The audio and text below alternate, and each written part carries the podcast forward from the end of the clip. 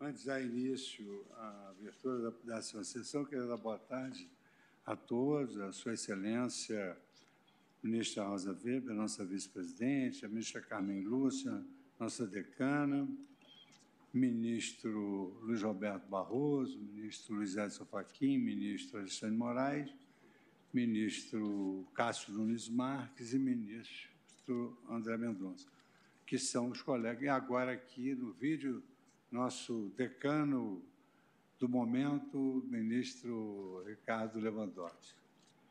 Vamos dar início à décima sessão extraordinária do plenário do Supremo Tribunal Federal, com a leitura da ata da sessão anterior. Ata da nona sessão ordinária do plenário do Supremo Tribunal Federal, realizada em 6 de abril de 2022. Presidência do senhor ministro Luiz Fux, presentes à sessão senhores ministros Gilmar Mendes, Ricardo Lewandowski, Carmen Lúcia, Dias Toffoli, Rosa Weber, Roberto Barroso, Edson Fachin, Alexandre de Moraes, Nunes Marques e André Mendonça. Procurador-Geral da República, doutor Antônio Augusto Brandão de Aras. Abriu-se a sessão às 14 horas e 28 minutos, sendo lida e aprovada a ata da sessão anterior. Não havendo objeção, eu considero aprovada a ata. Boa tarde, nosso decano, ministro João Mendes. E, então, abrindo a nossa sessão, eu vou chamar o primeiro processo da pauta, que é a arguição de descumprimento do preceito fundamental 651 da relatoria da ministra Carmen Lúcia, relembrando que nós vamos cumprir integralmente a pauta ambiental. Temos uma ação para ser julgada no dia 20, mas após seguir-se-á a pauta ambiental. Então, essa, essa arguição de descumprimento do preceito fundamental 651 ela obedece a três objetivos de desenvolvimento sustentável. O objetivo 15, que é vida terrestre, o objetivo 16, paz, justiça e instituições eficazes, e o objetivo 17, que é parcerias e meios de implementação.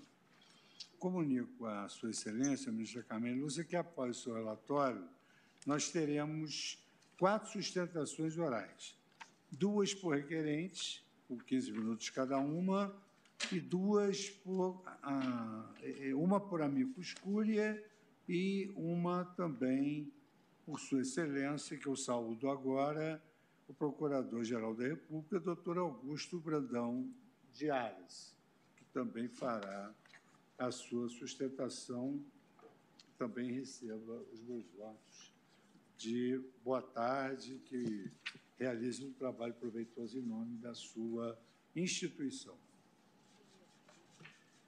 Então, ministra Carmen Lúcia, eu passo a palavra a Vossa Excelência para o relatório da DPF 651.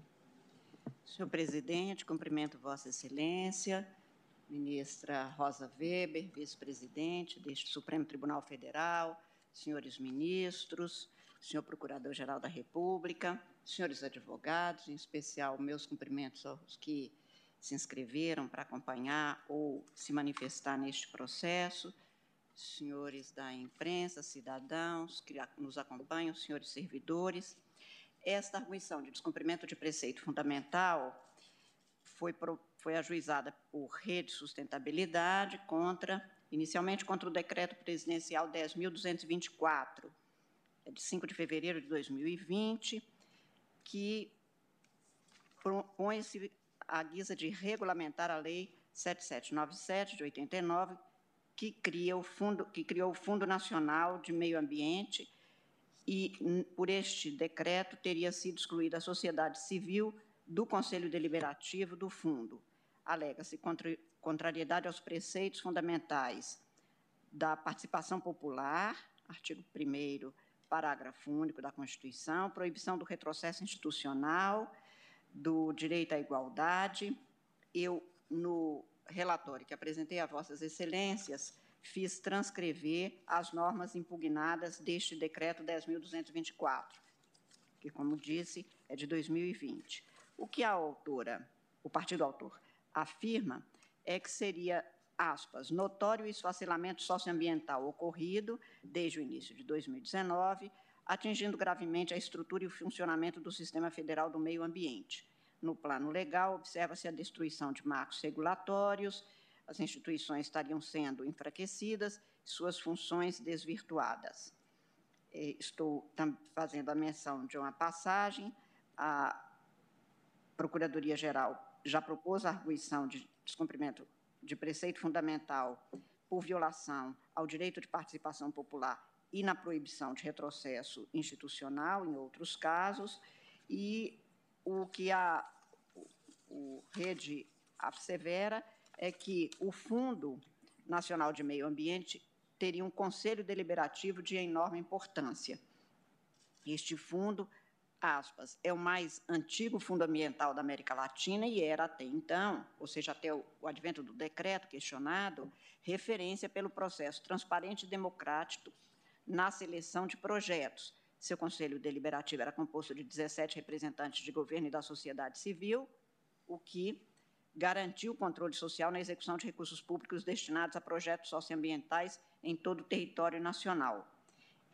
Presidido pelo ministro do Estado do Meio Ambiente, o conselho era composto por nove representantes de organizações governamentais e oito representantes da sociedade civil, dos quais cinco eram eleitos entre as organizações cadastradas no Cadastro Nacional de Entidades Ambientalistas, e sendo um representante por região geográfica para um período de dois anos. É, segundo o que se põe na petição inicial, haveria um déficit representativo ao se excluir, pelo decreto questionado, o caráter democrático participativo, participativo do Conselho Deliberativo do Fundo. É, posteriormente a, a, ao ajuizamento, sobreveio um aditamento a esta petição e foram incluídos, então, a pedido da autora, o que eu deferi neste aditamento, em, além da, do decreto 10.224, ainda o decreto 10.223, que extinguiu o, o Comitê Orientador do Fundo Amazônia, e ainda o decreto 10.239, que, que tratava basicamente, que incluía os governadores da, dos estados que compõem a Amazônia Legal da, do fundo. E com isso, então, eles estenderam, os autores, estenderam o pedido no sentido de, pelos mesmos fundamentos que tinham sido apresentados, sem nenhuma alteração, portanto, de fundamento, se analisar e se julgar também estes decretos. A Advocacia Geral da União, antes mesmo deste aditamento, se manifestou no sentido do, inicialmente, do não conhecimento e pelo indeferimento da medida cautelar pleiteada. A Procuradoria-Geral da República também pelo não conhecimento por ausência de cumprimento do princípio da subsidiariedade. Na petição de aditamento, como disse, a, os decretos, os novos decretos, além daquele 10.224, o 10.239 e o 10.223 foram acrescentados, mas não havia, como eu disse, nem matéria nova, nem fundamento novo acrescentado, razão pela qual deferi o aditamento. O Movimento Nacional de Direitos Humanos foi admitido como amicus cúria, e este, senhor presidente, é o relatório resumido que encaminhei aos senhores ministros nos termos da legislação.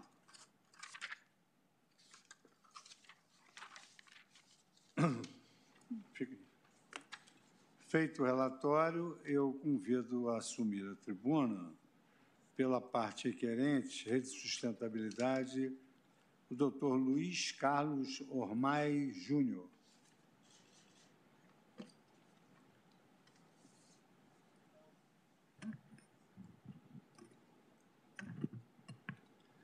Excelentíssimo senhor presidente do Supremo Tribunal Federal, ministro Luiz Fux, excelentíssimo senhor procurador-geral da República, excelentíssimos colegas advogados, companheiros de trincheira, eu peço licença para cumprimentar todos os integrantes desta Suprema Corte na pessoa da excelentíssima senhora relatora, ministra Carmen Lúcia. E peço licença também, ministra, para fazer uma sincera reverência a Vossa Excelência, que tanto nos inspira e que, sem dúvidas, deixa mais um grande marco na história deste Supremo Tribunal Federal a relatar, juntamente com a ministra Rosa, esse conjunto de ações ambientais que são tão importantes para o nosso futuro e bem como nos iluminou com o substancioso voto que Vossa Excelência prolatou nas últimas sessões e que, sem dúvida, faz parte deste momento histórico. E eu digo histórico porque, ao longo do tempo, a humanidade se deparou com momentos que são considerados verdadeiros pontos de inflexão, momentos em que somos chamados a tomar decisões que são tão fundamentais que é, têm o condão de influenciar o, o presente que nós vivemos e o futuro que tantos nós como aqueles que virão irão encontrar. E eu acredito verdadeiramente que estamos diante de um desses momentos. Momento esse que, infelizmente, chegamos, mas que serviu de mola propulsora para unir todos os atores sociais que são verdadeiramente do bem, que querem o melhor para a humanidade e para o meio ambiente, em torno dessa nobre causa. E, portanto, propor, dentre outras inúmeras medidas, esse conjunto de ações que hoje é, são julgadas. E é justamente nesse espírito que a Rede Sustentabilidade propôs essa DPF. Eu não quero acreditar, e eu acho que ninguém aqui acredita, que estamos diante de uma verdadeira panaceia. Até porque os problemas ambientais, socioambientais, que nós, seres humanos, criamos e agora temos sim de enfrentar, eles são complexos demais para serem resolvidos em um julgamento de processo. Mas nós não podemos nos esquecer que toda vez que esta corte decide uma questão, muito além de resolver um problema constitucional, ela tem o condão de orientar e direcionar todas as autoridades e poderes para o caminho correto e me permitam o único caminho correto possível, que é o de respeito intransigente à Constituição Federal. E o resultado disso, longe de querer parecer pretensioso, mas sim sendo muito otimista, sendo um entusiasta da Constituição Federal e um crente inabalável do exercício de defesa da nossa carta política que essa corte tão bem desempenha, o resultado disso, não tenho dúvidas que será, como está sendo, a reafirmação do pacto intergeracional que existe entre nós e aqueles que virão. E me permitam, porque eu acho que esse momento é oportuno para a gente fazer uma breve reflexão sobre quem são aqueles. Porque esses problemas que nós estamos enfrentando, eles são exclusivamente responsabilidade nossa, seres humanos. Mas as consequências deles são sofridas por todos os seres vivos que habitam e dividem este planeta conosco. E me parece que já passou da hora da humanidade tomar consciência de que nós somos apenas mais uma espécie que vive na Mãe Terra. E nós devemos respeito tanto a nós próprios e aqueles que virão, como a coletividade de seres vivos que dividem essa casa. E esse pacto intergeracional, ele assume tamanha relevância que pode ser sim considerado um dos pilares da própria democracia. E democracia, que eu digo aqui, como muito bem nos ensina o ministro Barroso, não é uma democracia meramente formal, não é a vontade da maioria, não é um conjunto de regras para a tomada de decisões majoritárias, mas sim é também uma democracia substantiva que exige o respeito inegociável às garantias constitucionais, em especial de minorias vulneráveis e defesa de direitos transindividuais. Infelizmente, esses decretos que estamos impugnando por meio dessa DPF fazem parte de um cenário maior de erosão democrática que existe no Brasil, infelizmente, há alguns anos. E me permita, ministra Carmen, Vossa Excelência foi muito pontual ao usar o termo cupinização, porque essa, essa cupinização ela se utiliza de um constitucionalismo abusivo, no caso específico, um legalismo autocrático que se utiliza de decretos que inicialmente possuem uma aparência de constitucionalidade, de fins é, legítimos, para, na verdade, atacar e enfraquecer é, as instituições, em especial de defesa do meio ambiente. Mas é, essa Suprema Corte, por outro lado, como sempre fez, está muito atenta a este movimento. E nós vemos que foram inúmeros remédios constitucionais é, e de jurisdição constitucional que foram julgados nos últimos tempos, a fim de frear esse ímpeto. E em que pese é, existam, de fato, algumas preliminares pelo não conhecimento e não cabimento dessa DPF, nós vemos que a jurisprudência que se formou recente deste Supremo Tribunal Federal é, sim, é, pelo cabimento de ADPF para é, se impugnar decretos regulamentares que violem princípios fundamentais. E é justamente isso que a rede pretende nesta ADPF. Pretende-se impor ao poder regulamentar do presidente da República, em especial de formação desses conselhos deliberativos, a observância obrigatória da Constituição. É, os princípios aqui defendidos, eles é, têm alto valor para a nossa democracia. Estamos falando, estamos falando da própria, do próprio princípio da democracia, da igualdade, do retrocesso, da vedação ao retrocesso institucional e, sobretudo, de defesa do meio ambiente. Pois bem, é, se nós vermos o texto constitucional de maneira sistemática, lendo ele em sua totalidade, o Constituinte nos delegou uma tarefa muito importante de construir conjuntamente uma sociedade plural, fraterna, igual, solidária, baseada em democracia deliberativa, democracia participativa e cidadania ativa. E é justamente esse o espírito que deve iluminar a formação desses conselhos, desses órgãos deliberativos, e assim o era, como muito bem ficou pontuado no relatório, o caso desses conselhos.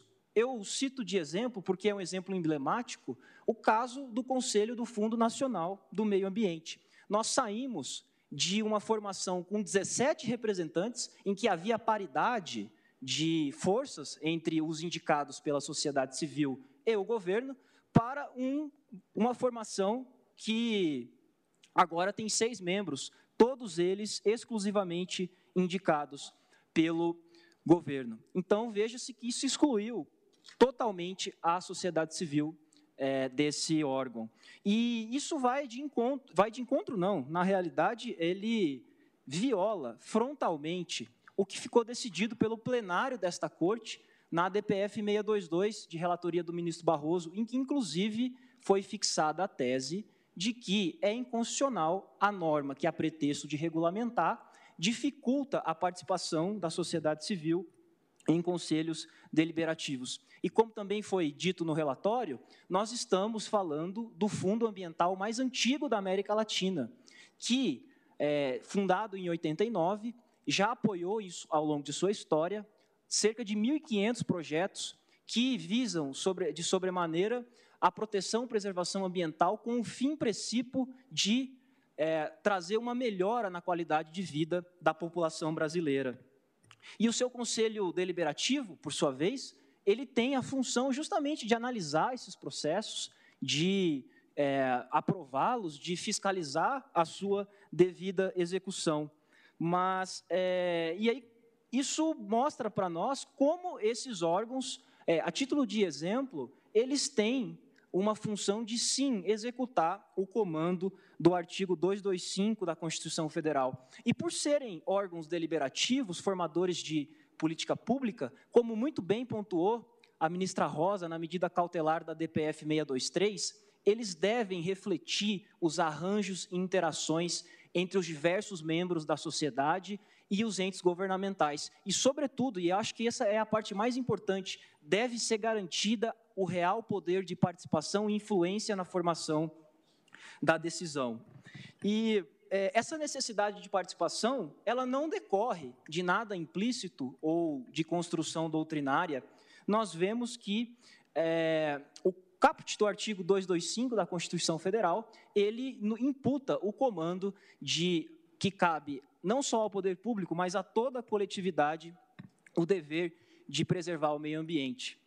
É, e é justamente por essas razões que nós entendemos que essas mudanças trazidas, elas constituem evidente retrocesso institucional, prejuízo à democracia e, sobretudo, prejuízo ao meio ambiente. E uma prova disso são os números. Nós vemos que, é, em especial no Conselho do Fundo Nacional do Meio Ambiente, em 2018 nós tivemos 15 projetos aprovados, em 2019 não tivemos nenhum, em 2020 tivemos um, e em 2021 não tivemos nenhum novamente.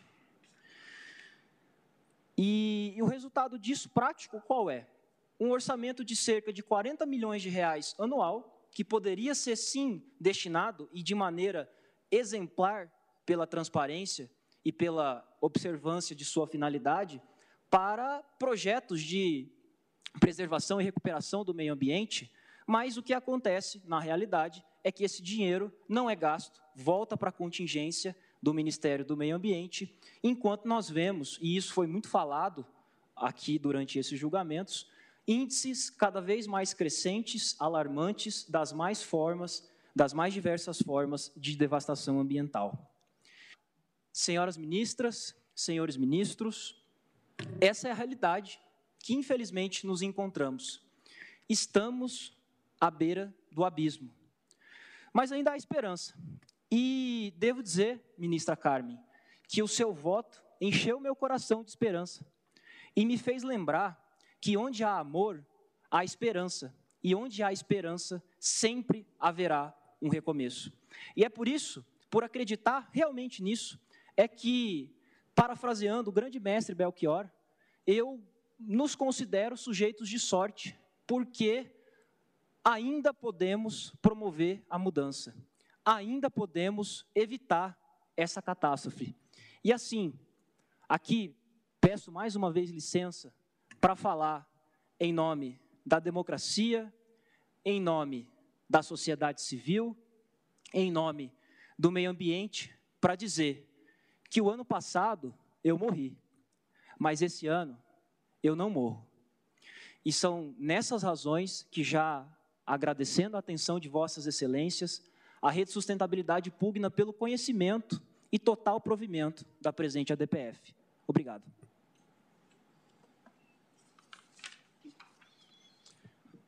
Convido agora para assumir a tribuna é, o advogado-geral, ministro advogado-geral da União, doutor Bruno, Bruno Bianchi.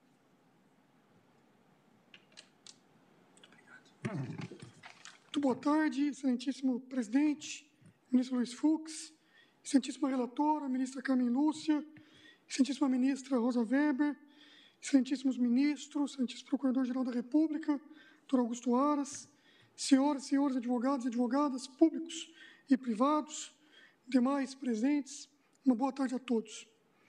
Como já bem relatado, trata-se aqui de uma arguição de descumprimento de preceito fundamental cujo objeto, em que pese o aditamento posterior, até a ministra Carmen Lúcia eu peço aqui vênia, mas até o momento que eu havia visto, não havia qualquer petição de deferimento do aditamento da petição inicial e também faço uma nova, uma nova referência que também ah, o decreto relativo ao Fundo Amazônia será da relatoria de outro, de outro processo de relatoria da ministra Rosa Weber. Então, peço aqui eh, licença para que eu trate especificamente do primeiro decreto, que é o 10.224, que ao regulamentar a Lei 7.700 em 97 de 1989, conferiu nova estrutura administrativa ao Fundo Nacional do Meio Ambiente, o conhecido FNMA. Alega o partido requerente que teria havido um esvaziamento da representatividade dos membros relacionados à defesa do meio ambiente na composição deste Conselho Deliberativo do chamado FNMA, o que absolutamente não ocorreu, razão pela qual defendo que não houve qualquer violação aos preceitos constitucionais da democracia e da igualdade substancial, conforme passo a demonstrar de maneira mais minudente. Excelência, o citado decreto 10.224 está respaldado nos princípios da eficiência administrativa e da predominância do interesse público. Assim, toma a liberdade de iniciar destacando o caráter regulamentar e estritamente regulamentar dessa norma, o qual foi reconhecido pelo próprio requerente, tanto em sua petição inicial como agora, na tribuna, que na tentativa de demonstrar o atendimento ao requisito da subsidiariedade para o ajuizamento da presente arguição, afirmou textualmente, e eu peço vênia para a leitura do trecho e abro aspas, e não existe outro instrumento no âmbito da jurisdição constitucional que possibilite a impugnação de decreto ora analisado. É que se trata de ato normativo secundário, contra o qual não cabe o ajuizamento de ação direta de inconstitucionalidade. Para chancelar essa questão, a esse respeito, eu refiro ao precedente na DPF 195, no agravo regimental em que foi relator o ministro Luiz Fux, julgado pelo Tribunal Pleno em 5 de 10 de 2018, portanto, precedente bastante recente. Em verdade, portanto, o que se tem aqui, excelências, é o legítimo exercício do poder regulamentar pelo presidente da República em relação à lei que criou o Fundo Nacional do Meio Ambiente.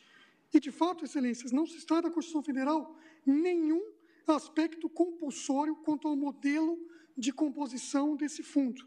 O que é certo é que a lei que o criou reconhece a atribuição do presidente da República para a sua futura regulamentação.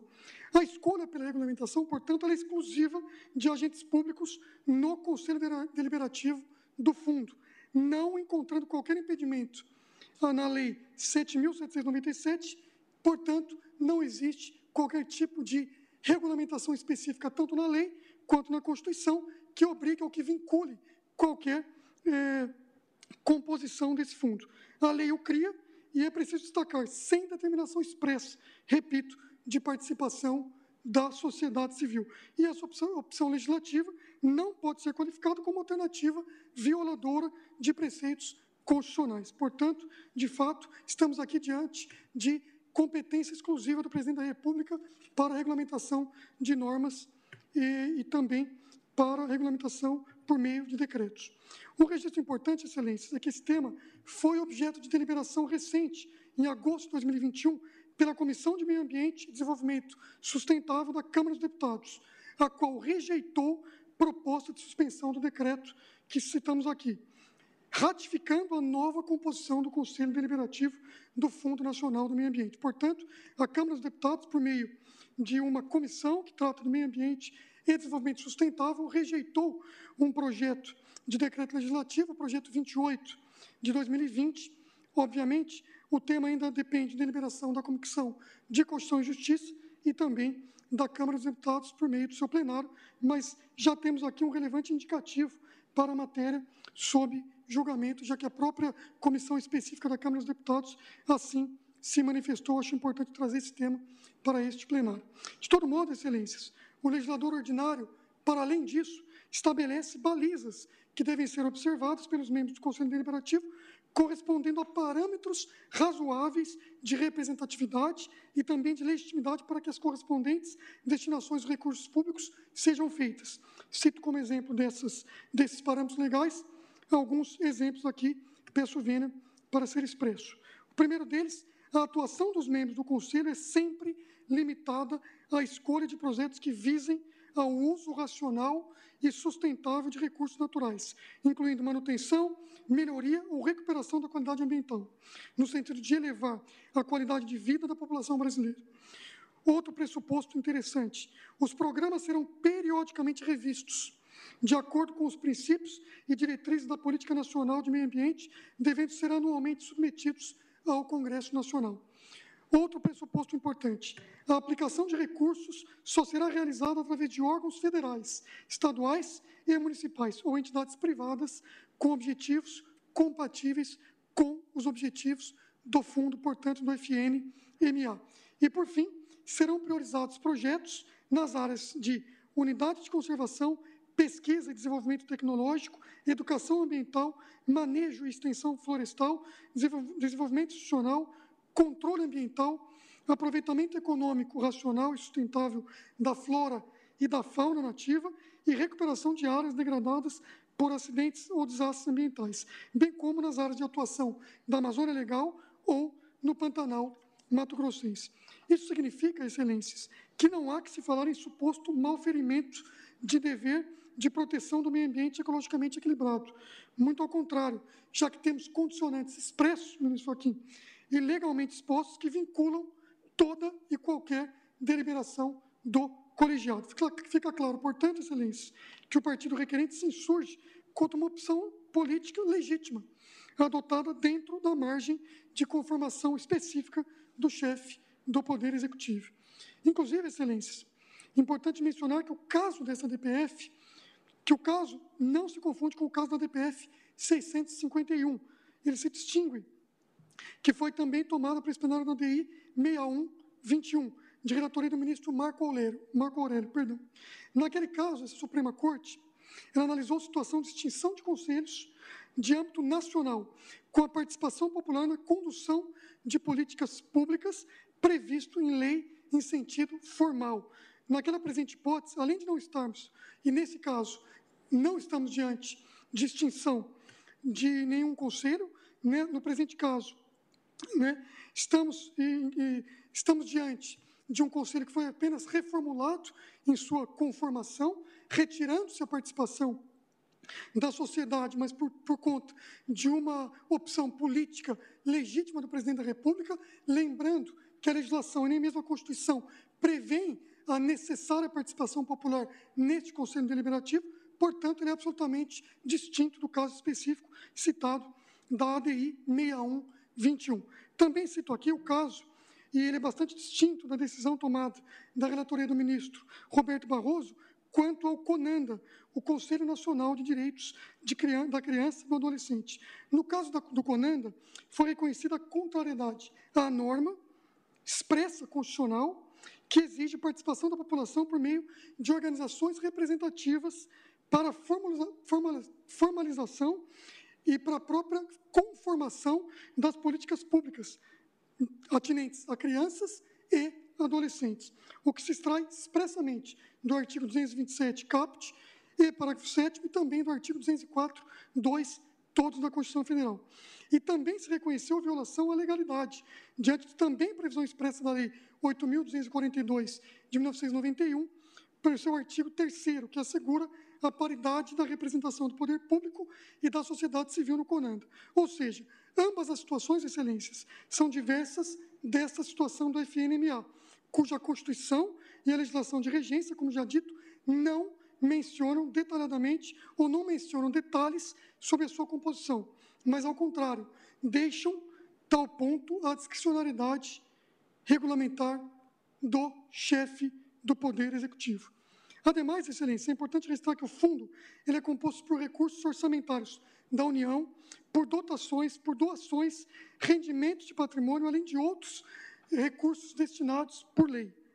Em nenhum momento a referência expressa a recursos de estados e recursos municipais. Assim, a nova composição do Conselho não implica qualquer interferência em recursos financeiros de outros entes federados. Também não implica a exclusão da aplicação desses recursos a estados e municípios, que continuarão necessariamente a receber os incentivos do fundo através de seus órgãos públicos, de acordo com os termos expressos e da determinação do artigo 3 da Lei 7.797. O que se vê, portanto, excelências, é que o partido requerente se insurge contra ação política legitimamente adotada dentro da margem de conformação normativa do chefe do Poder Executivo, no intuito de atender aos interesses, ao interesse público. As alterações implementadas, portanto, por meio do Decreto 10.224, primam pela eficiência no exercício da função pública, na medida em que proporcionam ao poder público produzir mais com menos recursos, sem descurar da importância das políticas públicas afetas ao FNMA. E aqui eu exemplifico. E a esse respeito, eu destaco que após o advento da nova conformação, da nova composição do Fundo do Meio Ambiente, por meio do decreto 10.223 aqui, aqui comentado, foram executados, foi executado 100% das dotações orçamentárias nos exercícios de 2020 e 2021. Todos os recursos disponíveis foram legitimamente empenhados e a destinação dos investimentos no período foi para o segmento da qualidade ambiental urbana, ministra Carmen Lúcia, especificamente no setor de resíduos sólidos. Os orçamentos de 2020 e 2021 foram aproximadamente 4 milhões no conjunto e a previsão para 2022 é 2,5 milhões de reais para o orçamento, repito, do ano de 2022 e após a nova conformação do fundo, todos os valores foram executados, repito, e devidamente empenhados. Importante reiterar ainda, excelências, a alegação trazida no âmbito da DPF 760, que eu trouxe em minha sustentação, e também da ADO número 54, enfatizando que o tipo de pretensão processual formulado nessas ações buscam, na verdade, uma substituição, na minha ótica, ilegítima, do ente responsável pela execução das políticas públicas. E a procedência, excelências, de pretensões como essas, inevitavelmente resultaria em grande abalo para o postulado da separação de poderes, pois geraria uma intervenção judicial sobre um horizonte de competências governamentais absolutamente amplo, esvaziando, repito, em minha ótica, em muito, a atuação legítima do Poder Executivo e, nesse caso concreto, inclusive, esvaziando a competência privativa do Presidente da República para a regulamentação de leis, que a gente pode encontrar de maneira expressa nos artigos, no artigo 84, inciso 4 e inciso 6 da Constituição Federal. Portanto, reitero que as ações de controle concentrado com E como essas formulam pretensões que são manifestamente limitativas e, por que não dizer, repito, substitutivas da própria atuação administrativa, com o que, definitivamente, uma vez mais, eu não posso concordar. E encerro, excelências, citando o trecho do voto proferido no julgamento da ação direta de inconstitucionalidade número 5.062, de relatoria do ministro Luiz Fux. Abro aspas. Em uma democracia, a Constituição é o documento fundante, mas não exauriente do Estado. Isso significa que a resposta para a maioria dos dilemas sociais, embora balizada, não está predefinida na lei maior. Cabe a cada geração, através de seus representantes eleitos, disciplinar com significativa margem de conformação os conflitos intersubjetivos. Nesse cenário, toda inflação semântica dos enunciados constitucionais implica supressão do espaço de escolha das maiorias eleitas. Ante todo exposto, excelências, e agradecendo uma vez mais a atenção de vossas excelências, e uma vez mais pedindo vênia à ministra Carmen Lúcia, obviamente que eu posso ter me, me confundido e peço, peço vênia aqui, mas até o momento em que eu fiz a minha última verificação não havia o deferimento, mas também teremos a oportunidade de ser muito claros aqui, e eu terei a oportunidade de, uma vez mais, acessar essa tribuna para falar da ADO que trata do Fundo Amazônia. Então, eu peço aqui, manifesto-me pelo não conhecimento e, no mérito, pela improcedência total dos pedidos formulados. Muito obrigado.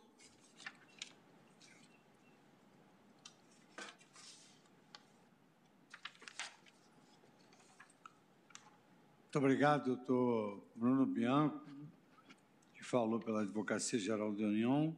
E agora convido o doutor Carlos Nicodemos Oliveira e Silva, que falará pelo Amigo Escuro e Movimento Nacional de Direitos Humanos e que está por videoconferência.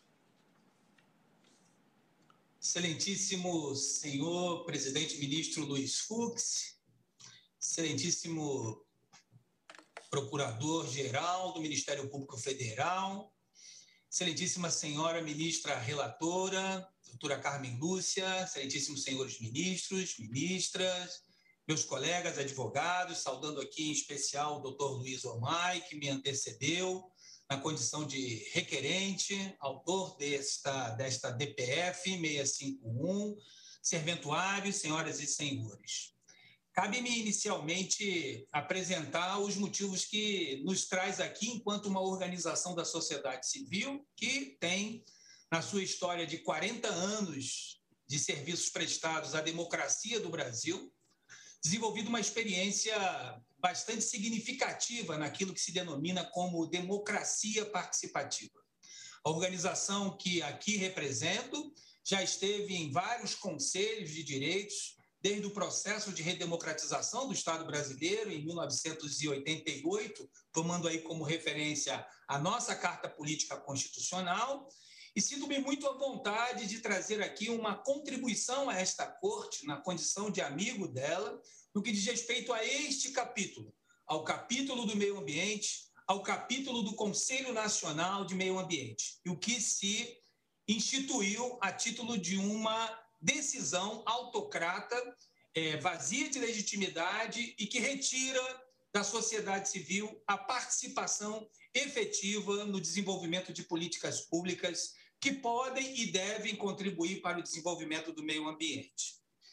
Gostaria inicialmente de ressaltar a questão preliminar no que diz respeito à admissibilidade desta DPF, no que tange ao enfrentamento aos decretos aqui colocados, como o 10.239 e o 10.223, que foi é, apresentado através de um aditamento.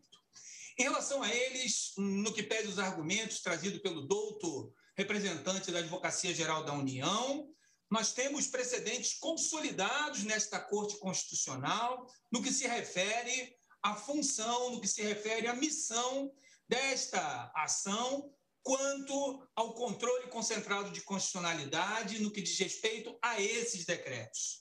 Permita-me trazer as considerações do eminente ministro Luiz Barroso, que, junto às ADPFs 900, 898, trouxe a seguinte consideração. Admito as arguições de descumprimento de preceito fundamental.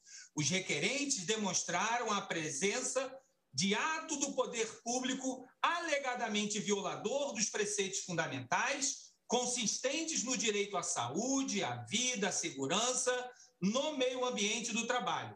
Comprovaram igualmente a subsidiariedade da ação, uma vez que não cabe ação direta de inconstitucionalidade contra ato infralegal e há e, e que há efetiva necessidade de uma decisão com efeitos vinculantes e gerais, de modo a pôr fim à controvérsia sobre a validade da portaria MPTS.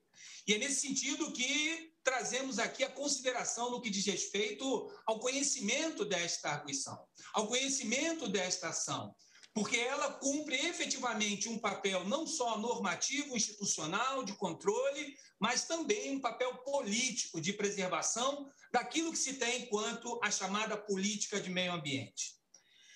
Pouparia-vos de várias considerações do que diz respeito às nossas normas internas do Estado brasileiro e queria fazer aqui uma saudação especialmente ao Conselho Nacional de Justiça, no que diz respeito à recomendação 123, que nos deixou a orientação de exercermos o controle de convencionalidade nas nossas decisões, nas decisões das cortes, dos tribunais, de modo que possamos efetivamente fazer um debate daquilo que nos interessa, que é a essência dos direitos humanos nas decisões proferidas por todos os tribunais e cortes.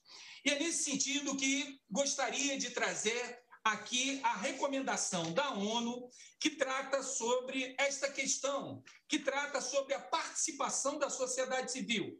A saber, o Comitê de Direitos Humanos da ONU, no comentário geral 25, discorre que é preciso e necessário, no pacto estabelecido em relação aos Estados-partes quanto à questão do, da participação dos cidadãos, para que possam usufruir de direitos protegidos pelo Pacto de Direitos Civis e Políticos. Direitos esses que são necessários e indispensáveis, estão intrinsecamente colocados no que diz respeito à chamada dignidade da pessoa humana.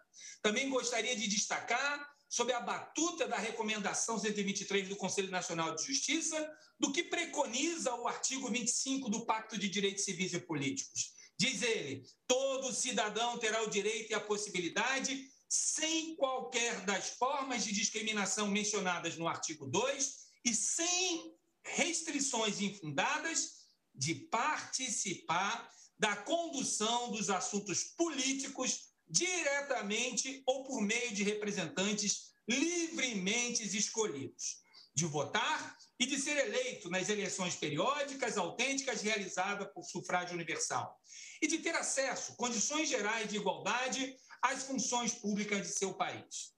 Não é possível entender, à luz de um, de um controle de convencionalidade no que tange aos tratados internacionais, que decretos eivados de legitimidade e de legalidade, quando se estabelece um controle concentrado de constitucionalidade, que estabeleceram uh, o afastamento da sociedade civil da participação do Conselho Nacional de Meio Ambiente, instituindo este conselho, e aí, se me permita, com toda a reserva da palavra, numa perspectiva altamente autocrata, instituiu esse conselho com os seguintes membros: Ministério de Estado de Meio Ambiente, representante da Casa Civil, ministro da Economia, ministro do Meio Ambiente, do Instituto Brasileiro de Meio Ambiente e de Recursos Naturais Renováveis e o Instituto Chico Mendes de Conservação à Biodiversidade.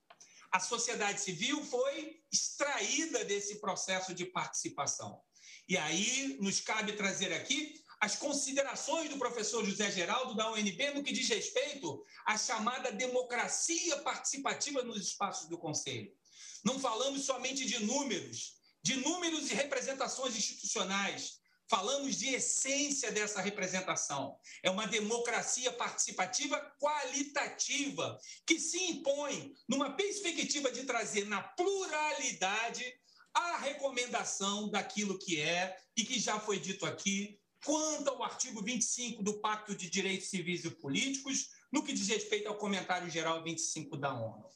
E é nesse sentido que trazemos aqui a consideração, sim, está anêmica de legitimidade e de legalidade estão os decretos aqui apresentados e que estão sendo enfrentados. À luz daquilo que se chama de controle de convencionalidade, não há nenhum alinhamento com o chamado Estado Democrático de Direito e não há ali colocado uma possibilidade de se assegurar a chamada participação da sociedade.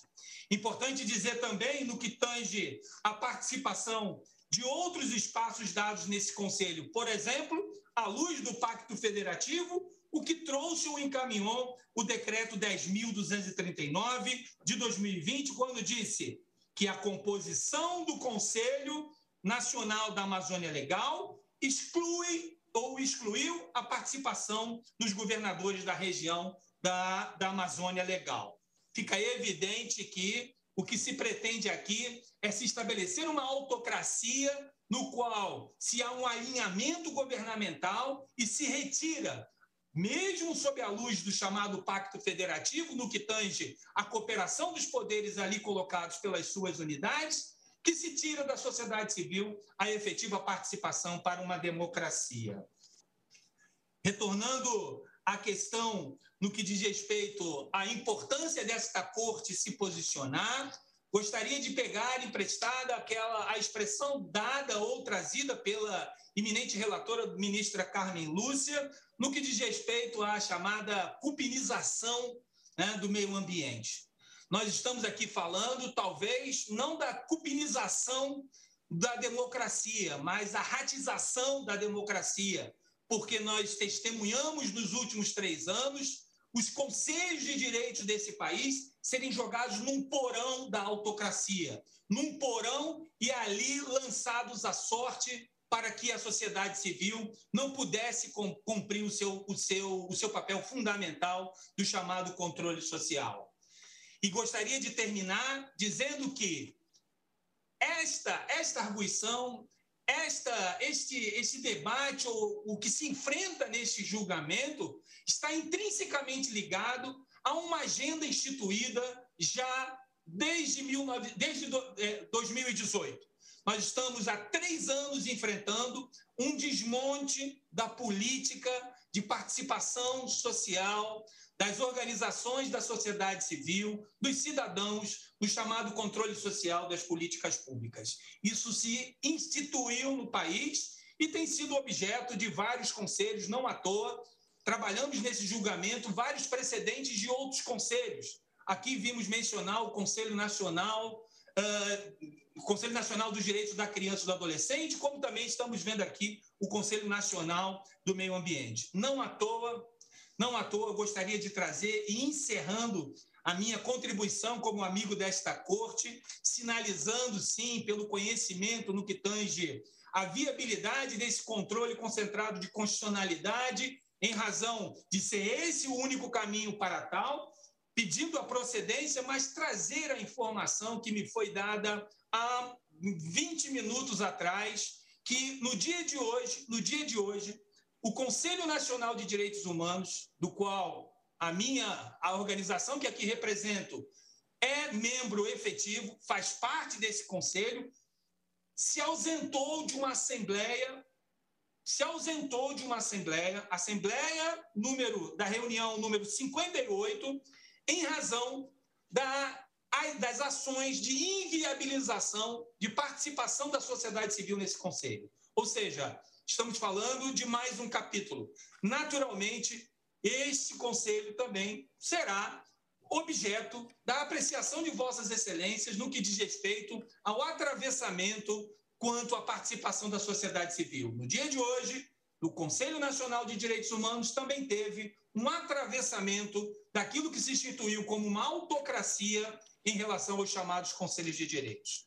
E é mais um capítulo. E é nesse sentido que terminamos levantando a questão da necessidade do sistema de freios e contrapesos funcionar para, no controle de constitucionalidade concentrado, a partir desta decisão, se estabelecer como elemento-chave a devolução da participação da sociedade civil, julgando-se procedente os pedidos formulados pelo requerente. São as minhas considerações, senhor presidente.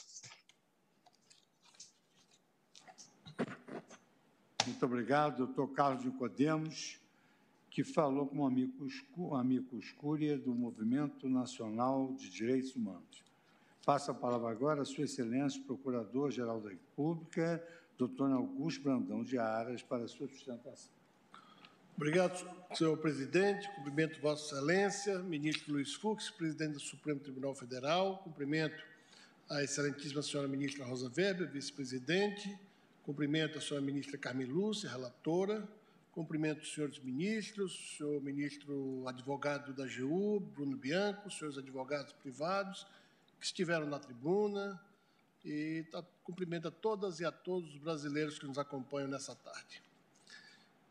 Senhor presidente, trata-se de uma DPF com pleito de medida cautelar proposta com o objetivo de que se declare inconstitucionalidade o decreto presidencial 10.224 de 2020, que ao regulamentar a Lei 7.797 de 89, conferiu nova estrutura administrativa ao Fundo Nacional do Meio Ambiente, o FNMA Sustenta o partido requerente que o decreto impugnado eliminou a participação de representantes da sociedade civil do Conselho Deliberativo do referido fundo e que, segundo alegado na exordial, violaria os preceitos fundamentais consubstanciados nos princípios da participação popular direta, na proibição do retrocesso institucional, no direito à igualdade e no direito à proteção do meio ambiente, além de ir em sentido contrário a diversos tratados internacionais de que o Brasil é signatário. Argumenta-se ainda que o decreto impugnado retirou da composição do Conselho Deliberativo do Fundo Nacional cinco representantes de ONGs ambientalistas regionais e que tal alteração, segundo o partido autor, alega, importaria em violação, dos, em violação ao Pacto Federativo, pois afastaria dos entes descentralizados a possibilidade de participação em decisões estratégicas sobre a proteção do meio ambiente. O Fundo Nacional do Meio Ambiente, criado por lei, com o objetivo de desenvolver os projetos que visem o uso racional de recursos naturais, incluindo a manutenção, melhoria ou recuperação da qualidade ambiental, no sentido de elevar a qualidade de vida da população brasileira. Foi criado com este objetivo. As modificações elencadas na peça exordial contra a, a respectiva subsistência se volta à alegação de inconstitucionalidade do ato normativo impugnado, dizem respeito à supressão de integrantes da sociedade civil na composição do Conselho Deliberativo, bem como de membros de organizações não governamentais ambientalistas, representantes de cada região geográfica do país. A Constituição estabelece competir privativamente ao presidente da República exercer a direção superior da administração federal cabendo-lhe dispor, mediante decreto, sobre sua organização e funcionamento. Essa prerrogativa foi conferida pelo Constituinte originário para que o presidente da República, que é chefe do Poder Executivo, pudesse ter a liberdade de escolher, de acordo com seu juízo discricionário, em atendimento ao princípio da eficiência no exercício da função pública, dentro das balizas constitucionais e legais estabelecendo a organização administrativa que melhor atenda ao interesse público, adequando ao seu plano de governo. O decreto questionado de 2020 insere-se no contexto da reorganização administrativa e isso e suas alterações promovidas na composição do Conselho Deliberativo situam-se dentro da margem de discricionariedade do chefe do Poder Executivo.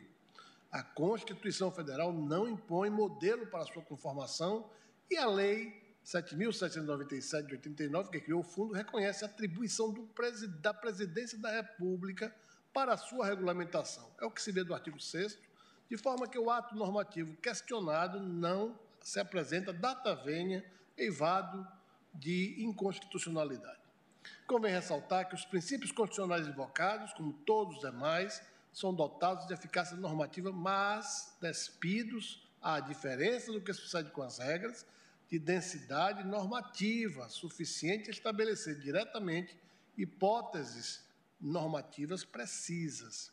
Recordando a doutrina de Emílio Betti, que ressaltava a potencialidade normativa dos princípios, fazendo referência à sua excedência de conteúdo deontológico ou axiológico, Gustavo Zagrebels, que define-os como normas sem fatispécie, dotados de prescrição genérica, ressaltando que a determinação acerca da ação ou a decisão específica não é, desde já, integralmente contida no princípio, mas exige a participação, ou seja, uma ação participante de quem é chamado a fazê-la valer na prática. A definição de quem é chamado a fazer valer os princípios não exclui a definição dos espaços institucionais demarcados pelas normas de competência. Nem o Poder Judiciário da Tavênia poderia, quando provocado, olvidar a ampla zona de discricionariedade que preside a organização administrativa e cujos marcos foram aviados pela Constituição em si, cuidando de organização da estrutura do Poder Executivo, dispõe o referido artigo 86, inciso 6 da Constituição, que é da competência privativa do presidente da República o dispor, mediante decreto, sobre a organização e funcionamento da administração pública federal, quando não implicar aumento de despesa nem criação ou extinção de órgãos públicos. A lei que criou o Fundo Nacional do Meio Ambiente, que não foi impugnada na apresentação, não impugna a, nem, se dirigir, nem se dirige à imposição de exigências atinentes à membresia ou à composição de seu Conselho Deliberativo. Tampouco faz ou fez a Constituição da República. Não se pode, mercê do apelo às normas, princípios, que não definem, não suprimem a decisão política na matéria, nulificar reestruturações administrativas, transformando o Poder Judiciário em gestor de arranjos orgânicos situados na estrutura do funcionamento de outro poder ou órgão constitucional autônomo. Advirta-se contra os riscos sistêmicos de uma postura hermenêutica que recorra à suposta objetividade de princípios constitucionais, como se eles apontassem numa única direção, enquanto, ao contrário, têm espécie aberta e o seu próprio grau de indeterminação sendo afeiçoados a composições plurimas, a harmonizações variadas por obra, prioritariamente da lei, resultante do exercício legítimo dos direitos da representação política conferidos pelo voto popular. Quanto ao presente caso, impõe-se ter presente que a alteração da forma de composição do Conselho Deliberativo não encontra restrição ou imposição constitucional legal a atuação democrática do Conselho, estruturado por ato da autoridade competente, é o que se presume, e a sua composição não pode ser congelada pela simples invocação do princípio de vedação ao retrocesso. A invocação conjunta de multifários importantes valores constitucionais, associadas à indevida presunção de má-fé, não há de resultar no desmantelamento de um dos predicados essenciais da noção clássica da Constituição, como a Carta das Competências. A Constituição versa sobre direitos e valores constitucionais da maior envergadura, mas não descura igualmente da definição de espaços institucionais inconfundíveis, demarcando zonas de autonomia insusceptíveis de esbulhos, como tensionado na petição inicial. Além disso, na, a Lei de Criação do Fundo Nacional traça as diretrizes que deverão ser seguidas pelo Conselho Deliberativo, impondo parâmetros razoáveis de representatividade e legitimidade às destinações de recursos públicos, tais como os objetivos a serem buscados os projetos que terão aplicações prioritárias de recursos financeiros. Nesse passo, convém traçar dois discrimes. Primeiramente, a questão sobre julgamento difere daquela objeto da ADI 6.121, em que esta Suprema Corte analisou a extinção de conselho de âmbito nacional com a participação popular na condução de políticas, de políticas públicas previsto em lei em sentido formal. Aqui, além de não estarmos diante da extinção de colegiado, a requerente insurge-se insurge contra a alteração de composição do Conselho Deliberativo de fundo de natureza contábil e financeira. O objeto da presente arguição também se distingue daquela que anima os autos da DPF 622, em que esta Corte reconheceu contrariedade à norma constitucional expressa que exige a participação da população, através de organizações representativas para a formulação de políticas públicas para crianças e adolescentes, bem como a violação à legalidade, diante da previsão constante daquela lei ali discutida, 8.242 de 91, que assegura paridade na representação do poder público e da, da sociedade civil no CONANDA. Em relação ao Conselho Deliberativo do Fundo Nacional do Meio Ambiente, como explanado, não há regra constitucional legal que impunha a participação de sociedades civis e, no particular, de ONGs regionais. Também há de se ressaltar que, antes disso, sequer houve alegação ou mesmo a participação de entes federativos para que houvesse, com a retirada desses entes federativos, a violação ao pacto federativo. Não há, de, não há de se levar em conta a data vênia a arguição de violação a, a, a esta cláusula pétrea. Também é de se prosperar, não há de se prosperar a alegação de que a alteração promovida pelo decreto impugnado ofenderia o pacto federativo em razão de terem sido retirados os cinco assentos, como dito agora. Eram pessoas jurídicas de direito privado que não compõem a estrutura orgânica de nenhum ente integrante da estrutura federativa brasileira. A nova composição não implica interferência na transferência de recursos do fundo, compostos de recursos da, da União, doações, rendimentos de patrimônio e outros destinados por lei. O Ministério Público, com seu dever de atuar contramajoritariamente, com base na Constituição e nas leis, nem por isso deixa de ser democrático. Tem, por definição constitucional, a função de alimentar a função de promover não somente a justiça, mas de defender a democracia. Tudo isso no universo das competências estabelecidas na lei maior. E, por definição, compete-lhe na defesa, concomitantemente da ordem jurídica e do regime democrático, não podendo separar na sua atuação o que a Constituição uniu. O Ministério Público se posiciona em conformidade com direitos fundamentais.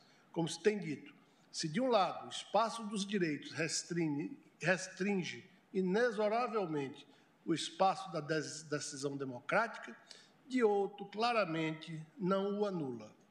Finalmente, senhor presidente, depois de ouvir ah, os discursos, as falas da tribuna, fica a sensação a este Procurador-Geral da República que a democracia participativa é aquela que conjuga representação democrática no Congresso Nacional e nas casas legislativas, assim como na eleição de um chefe é, do poder, de chefe de poder executivo, mas que a democracia direta ela ocorre não só pelos meios que a Constituição prevê, ou seja, plebiscito, referendo, iniciativa popular, mas também em quase uma dúzia de de, de, normas constitucionais que prevêem paridade da sociedade em órgãos de representação colegiada, mas também em leis ordinárias que assim o estabelecem. Não parece data vênia ser o caso dos autos, não parece ser data vênia o caso desta DPF, em que os representantes do colegiado, deste Fundo Nacional do Meio Ambiente, foi por força de lei, entregue e confiado à competência do Poder Executivo para dispor sobre a sua composição.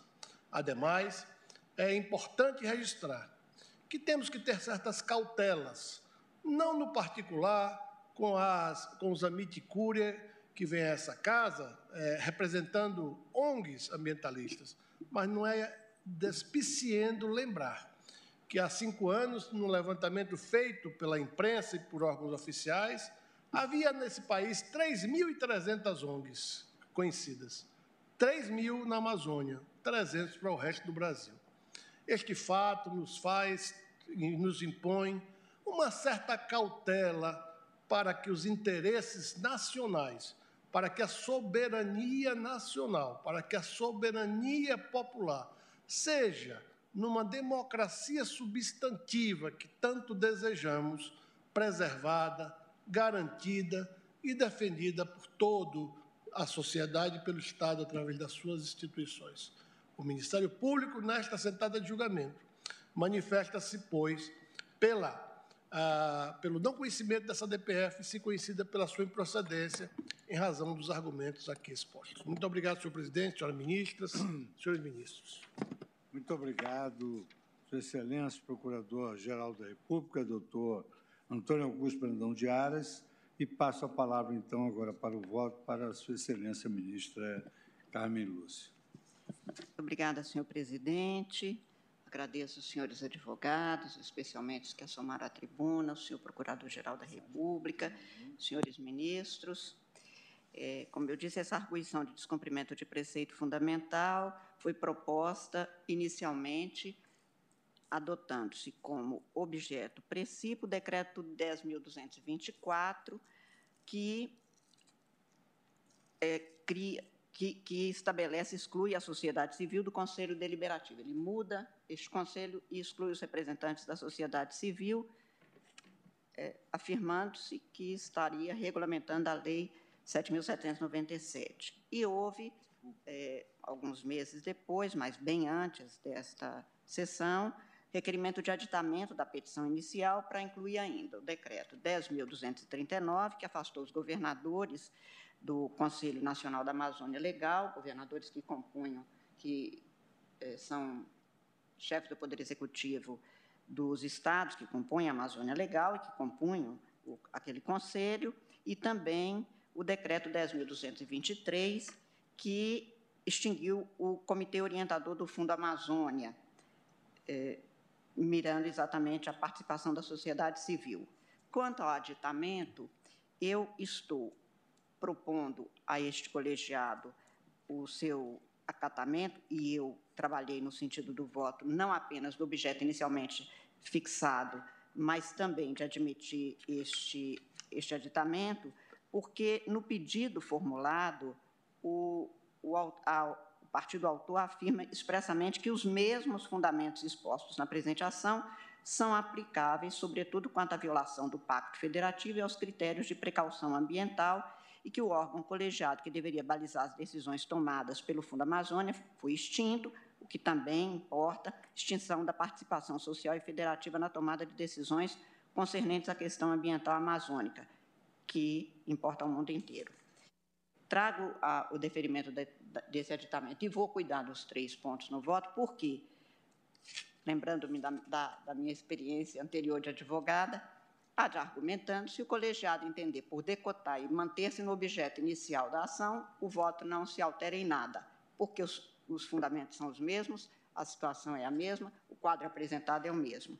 E este Supremo Tribunal Federal tem a, a, adotado que, em razão do princípio da duração razoável do processo, nos casos a inclusão de nova impugnação, dispense a requisição de novas informações, o que é o caso porque foi cuidar da matéria, ainda que não especificamente quanto a esses, e não prejudique. No núcleo central da ação, como se tem, por exemplo, numa decisão do, em agravo regimental na ação direta 4.265, relatada pelo ministro Alexandre, cogitando-se do inverso, e ainda do ministro Barroso, na ação direta de inconstitucionalidade 1926, em que é expresso sua Excelência afirma a inclusão de nova impugnação é possível quando dispensa a requisição de novas informações e manifestações e não prejudique o cerne da ação. Entendi que, neste caso, não prejudicaria. Mas, como disse, independente, eu estou acolhendo o aditamento, mas independente do, do, da conclusão neste julgamento quanto a este ponto específico, o meu voto em nada meu voto em nada se altera se o, o colegiado concluir no sentido do contingenciamento do objeto apenas ao decreto 10.224. Os, os fundamentos são os mesmos, a situação é a mesma, tanto que acaba, acabamos de ouvir as sustentações orais, incluída do Procurador-Geral, que se refere especificamente à participação popular e ao Pacto Federativo, que é exatamente a, a exposição feita. Então, eu vou fazer a leitura do voto, a exposição do voto, no sentido completo e qualquer eventual contingenciamento do objeto por este colegiado está contido no meu voto e não se altera em nada e não precisarei de retornar a este ponto. Quanto ao cabimento da presente arguição de descumprimento de preceito fundamental, objeto também tanto das manifestações do, dos, dos, órgãos da, do Poder Executivo, das entidades e do Procurador-Geral, no sentido de que a ofensa seria reflexa, eu estou adotando como fundamento e conclusão a que cheguei, no sentido de que é seria cabível porque estão cumprindo, mas eu, eu entendo possível até mesmo ser recebida como ação direta de inconstitucionalidade, porque o cotejo é posto em relação dos decretos, em relação à Constituição e a um desbordamento do presidente da República, que ao afastar a sociedade civil e os governadores, de toda sorte, teria um confronto de, de inconstitucionalidade. O questionamento é com relação do decreto com relação à própria Constituição, o que sinaliza que não estamos aqui a verificar a, infra, a legalidade ou a infraconstitucionalidade no sentido de cotejo com a lei e por reflexo à Constituição. Mas não, o que se, o que se afirma é exatamente que haveria aqui um desbordamento da atuação porque se, estaria descumprindo princípios e preceitos constitucionais. Como eu disse, inicialmente foi posto como objeto específico o decreto 10.224, pelo qual se excluíram os representantes da sociedade civil, inicialmente eram 16, oito representantes da sociedade civil, com representação, respeitando-se a situação geográfica dos, esta dos estados da federação e a exclusividade da composição por representantes de órgãos e entidades estatais. Então, eu estou, inicialmente, é, acolhendo e vou fazer o voto em relação aos três decretos, como disse, o fundamento é o mesmo, e eventual é, decote feito pelo plenário com relação a este objeto, mantendo-se apenas quanto ao primeiro deles, ao 10.224, não se altere em nada o meu voto, porque permanece isto relativamente a este decreto. Estou recebendo como ação direta de inconstitucionalidade, em que pese, mesmo que fosse ação de arguição de descumprimento de preceito fundamental, estão cumpridos os requisitos, incluído aí o da, do atendimento ao requisito da subsidiariedade, porque é, se excluir a ação direta, não haveria outra alternativa senão a arguição para o questionamento formulado. É, o nobre advogado e muito combatente e talentoso advogado-geral da União. Alerta, eu gostaria de responder que, a, a, em junho do ano passado, ao se ter esta matéria levada à comissão da Câmara, no, no sentido de que seria conveniente haver um decreto legislativo que afastasse este decreto 10.224 para restabelecer a representação da sociedade civil, o que não foi aceito naquele momento, não altera nem firma em nada a jurisdição constitucional, porque o juízo aqui é um juízo de validade constitucional e estritamente técnico-jurídico, e o juízo formulado pelo, pela Câmara, no caso por uma comissão da Câmara, refere-se a um juízo de conveniência e oportunidade relativamente a um determinado decreto exarado pelo presidente da República.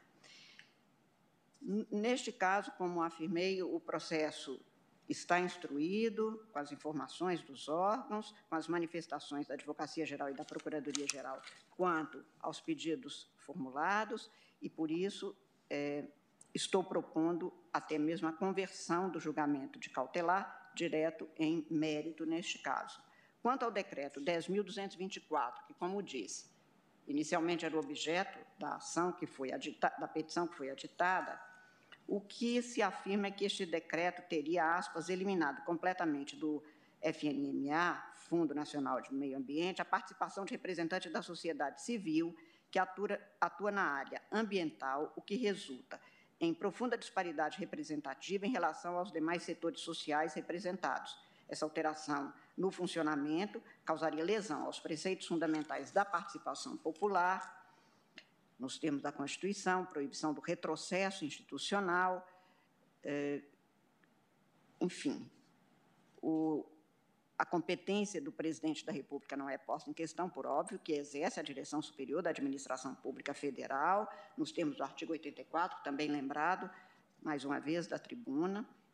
O Fundo Nacional do Meio Ambiente, que foi criado pela Lei 7.797, em 89, foi objeto de outras regulamentações, ele integra a estrutura do Ministério do Meio Ambiente e tem por objetivo contribuir como agente financiador para a implementação da Política Nacional do Meio Ambiente. Por isso é que o acréscimo do decreto 10.223, que afasta, que extingue o comitê, tem uma ligação direta com este, este ponto é, que é a Política Nacional do Meio Ambiente, da qual é, aquele fundo também atua no sentido de contribuir para a implementação das políticas públicas. É, o Conselho Deliberativo do Fundo Nacional do Meio Ambiente, questionado neste decreto, é um órgão colegiado que tem entre as suas atribuições estabelecer prioridades e diretrizes para a atuação do fundo. E é uma instância final decisória competindo, apreciar e decidir sobre os projetos apresentados. O Conselho Deliberativo é presidido pelo ministro de Estado do Meio Ambiente e, antes, como eu disse, composto de 17 integrantes, nove representantes de órgãos ou entidades governamentais e oito da sociedade civil. Destes oito, cinco eram eleitos entre as organizações cadastradas no Cadastro Nacional de Entidades Ambientalistas, que ainda hoje é, continua com as suas atividades, sendo um representante por região geográfica, para assegurar o equilíbrio federativo. E eles teriam, seriam representantes por um período de 10 anos. Eu estou transcrevendo no voto como se dava este conselho, isto que acabo de resumir. Na norma impugnada, decreto 10.224, o, o, os decretos anteriores foram revogados e altera-se a composição do Conselho Deliberativo, excluindo-se os integrantes da sociedade civil. Este conselho agora passa a ser integrado por, pelo ministro de Estado do Meio Ambiente, que preside, representantes da Casa Civil, Ministério da Economia, Ministério do Meio Ambiente, eh, Instituto Brasileiro de Meio Ambiente e Recursos Naturais Renováveis, ICMBio, sendo que cada membro terá um suplente. Esta composição que passou a ter este conselho. Portanto, ela hoje, este conselho é composto de cinco representantes de órgãos do governo ou de entidades da administração pública. É, eu faço uma referência aos outros decretos apenas, como disse, porque a argumentação é a mesma, para efeito de, se se entender que se pode estender até ele, já fica feito o, a, a, definição do que se cuida. No decreto 10.239, que, é, que trata do Conselho Nacional da Amazônia Legal, com competência para coordenar e acompanhar a implementação das políticas públicas relacionadas à Amazônia Legal, tem tais atribuições. No, no, decreto anterior, que foi revogado por este, faziam parte da composição deste Conselho, além de ministros de Estado, os governadores do, dos estados. Eh, o decreto, ainda o, o decreto 10.223, em cujo. Que, for, que revogou em seu inciso 102 os artigos 4 e 6 do Decreto 6.527, que dispõe sobre o estabelecimento do Fundo Amazônia e o seu cuidado pelo Banco Nacional de Desenvolvimento. Nestes dispositivos, a única coisa que é questionada é exatamente este comitê orientador, que é composto de, entre outras pessoas, governos estaduais e sociedade civil. Portanto, o que se, o que se põe em questão aqui é rigorosamente a mesma matéria: afastamento da sociedade civil e dos governadores destes órgãos. É, eu estou assentando em meu voto, senhor presidente, senhores ministros, primeiro, que haveria afronta nestes casos ao princípio da proibição do retrocesso institucional em matéria ambiental e da sociedade civil na formulação, desenvolvimento e controle das políticas públicas ambientais. É certo que o presidente da República dispõe mesmo de poder para regulamentar e reconstituir os órgãos da administração pública federal. E não vou repetir, porque cuidei nos, na sessão da quinta-feira passada da questão da restrição à discricionariedade dos órgãos públicos, dos, das entidades estatais, em matéria de política pública ambiental, porque se tem objetivos, finalidades muito específicas a serem cumpridas, muitas delas determinadas constitucionalmente. Por isso é que o cotejo é feito, neste caso, dos decretos com preceitos fundamentais da Constituição. Nestes casos específicos, ênfase dada à questão da sociedade civil, na composição do Conselho Deliberativo do Fundo Nacional do Meio Ambiente, especificamente cuidado no decreto 10.224, como no Conselho Nacional da Amazônia, que excluiu os governadores, como no Comitê Orientador do Fundo Amazônia, os membros, os representantes da sociedade civil e dos governadores foram afastados nestas normas. Portanto, se tem tanto a eliminação da participação da sociedade civil quanto dos governadores, no caso especificamente da, do Conselho Nacional da Amazônia Legal, a, a, o afastamento de governadores dos estados integrantes da Amazônia Legal, na formulação de propostas, decisões e controle da execução de políticas públicas em matéria ambiental. É, e aqui eu faço uma referência no voto à, à circunstância de que a democracia, como está posta na Constituição brasileira, não é nem formal, nem acanhada ao cuidar da cidadania e da cidadania em matéria ambiental. Nem poderia ser diferente, porque a participação popular nos processos decisórios em matéria ambiental, para centrar no que é posto nestas, nesta ação, é fixada também em ajustes e, e compromissos firmados internacionalmente pelo Brasil. Por exemplo, se tem no princípio 10 da Declaração do Rio de 1992 que a melhor maneira de tratar as questões ambientais é assegurar a participação no nível apropriado de todos os cidadãos interessados. No nível nacional, o cidadão terá acesso às informações relativas ao meio ambiente e a oportunidade de participar dos processos decisórios. Os estados irão facilitar e estimular a conscientização e a participação popular, colocando as informações à disposição de todos e permitindo, portanto, part esta participação. Também anotei no voto que expus na ADPF 760 que há um, um conjunto de fundamentos na base de toda a formulação constitucional e de direito internacional a que se ajustou o Brasil, a que se comprometeu o Brasil, que seria deferência à ciência, participação popular efetiva e eficaz e cooperação internacional, até mesmo para efeito de cooperação com recursos financeiros. Isto leva, por exemplo, ao que o autor apresenta, da necessidade de se ter o cumprimento desta participação, porque isso é uma condicionante, por exemplo, no Comitê Orientador do Fundo da Amazônia para que haja a possibilidade de se ter o acesso e, e a, a, o recebimento de recursos.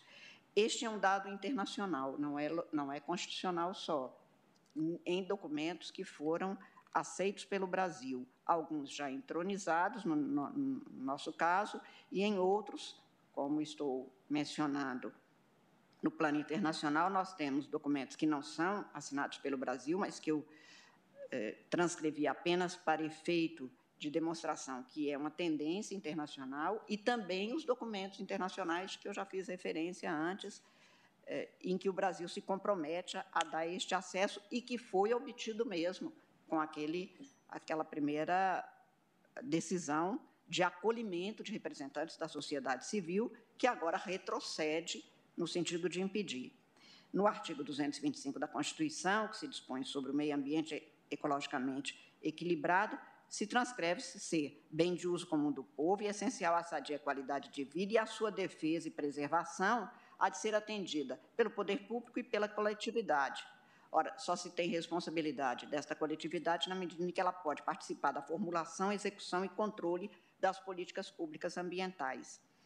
E por isso mesmo é que a Constituição tem a, a, o cuidado de estabelecer como um dever no inciso 6 do parágrafo 1 do artigo 225, o dever do poder público de promover a, a educação ambiental em todos os níveis de ensino e a conscientização pública para a preservação do meio ambiente. Isto tudo é que leva rigorosamente a, a este cuidado. As medidas de proteção ambiental é, são no sentido de acolher a sociedade civil. Estou citando, por exemplo, é, lição do professor Ingo Sarlet, de que a abertura ambiental, no sentido de que os indivíduos possam obter e participar das questões relativas à defesa e proteção do ambiente, notadamente no âmbito dos procedimentos administrativos e, portanto, com a participação efetiva, se dá para cumprimento dos preceitos fundamentais da Constituição.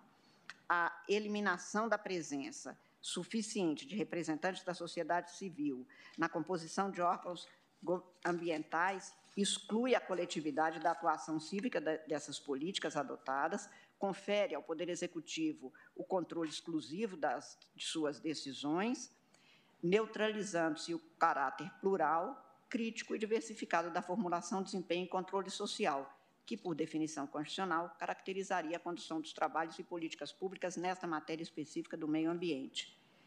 Como eu disse, esta participação é uma derivação do princípio da participação popular nas instâncias de poder, com fundamento no Estado democrático de direito. Este princípio, em matéria ambiental, é acentuado, até por ser de responsabilidade social e estatal, a garantia do meio ambiente ecologicamente equilibrado. É, eu observo, e apenas como uma observação alatre, mas que serve para demonstrar que a participação popular vem sendo mesmo reduzida para a eleição de decretos previdenciais, em muitos conselhos, por decisão do governo. Ocorre que neste aqui, nestes casos específicos, a começar pelo 10.224 do decreto, no Fundo Nacional do Meio Ambiente, que, como disse, não é o único, dou exemplo no voto de vários outros que foram questionados neste Supremo Tribunal Federal, alguns também com as, as, os mesmos fundamentos, mas que neste aqui o fundamento constitucional que me leva à conclusão, que me leva, é exatamente pela circunstância de que, em matéria de meio ambiente, isto é, na minha compreensão, claro como se extrai das normas constitucionais. É, eu estou mencionando, que já foi mencionado da tribuna, tentando se fazer um, um, um discrimen, a, o que se decidiu no julgamento da medida cautelar na ação direta de constitucionalidade 6.121, de relatoria do ministro Marco Aurélio, no qual se estabeleceu a competência normativa da administração para órgãos colegiados, mais a necessidade de observância de alguns parâmetros. Também enfatizo em meu voto o princípio da proibição do retrocesso democrático, que alcança de forma específica e proeminente a questão do meio ambiente, como expus de forma mais detalhada no voto que apresentei na arguição de descumprimento de preceito fundamental 760, o cuidado constitucional internacional neste tema ambiental, vedar medidas legislativas ou administrativas que busquem ou que, que tenham como objetivo suprimir ou reduzir os níveis de proteção ambiental já alcançados, com todos os seus fundamentos e consecutários, como, por exemplo, o fortalecimento da participação popular, e, neste caso, com também uma fragilização que se tem não apenas federativa, mas também democrática quanto à participação popular. Eu não estou colocando em questão, porque nem, nem isto foi objeto de questionamento, a validade o componente da proibição de retrocesso em matéria de direitos fundamentais de terceira e de quarta dimensão, menos ainda em matéria de meio ambiente, porque deixei claro no voto que proferi anteriormente sobre isso, e, esta é uma expressão constitucional, especialmente em relação à participação da coletividade, da responsabilidade da coletividade, da solidariedade de todos, incluídos aí com as futuras gerações. É, estou, portanto, entendendo, presidente, senhores ministros, o dever do Estado de assegurar o direito fundamental ao meio ambiente, exatamente no sentido de conjugá-lo com o da participação popular. É, contra a proibição de retrocesso, não apenas em relação a direito ambiental, mas de toda a institucionalidade que se manifesta na, nos diferentes órgãos e atuações, especialmente naqueles que têm natureza decisória, eficácia de, nas políticas públicas, que as normas impugnadas configuram, na minha compreensão, ofensa ao princípio da vedação do retrocesso, porque diminui o nível de proteção suficiente e eficiente do meio ambiente a partir do enfraquecimento dos órgãos de, de controle ambiental que são afetados, afasta a participação popular.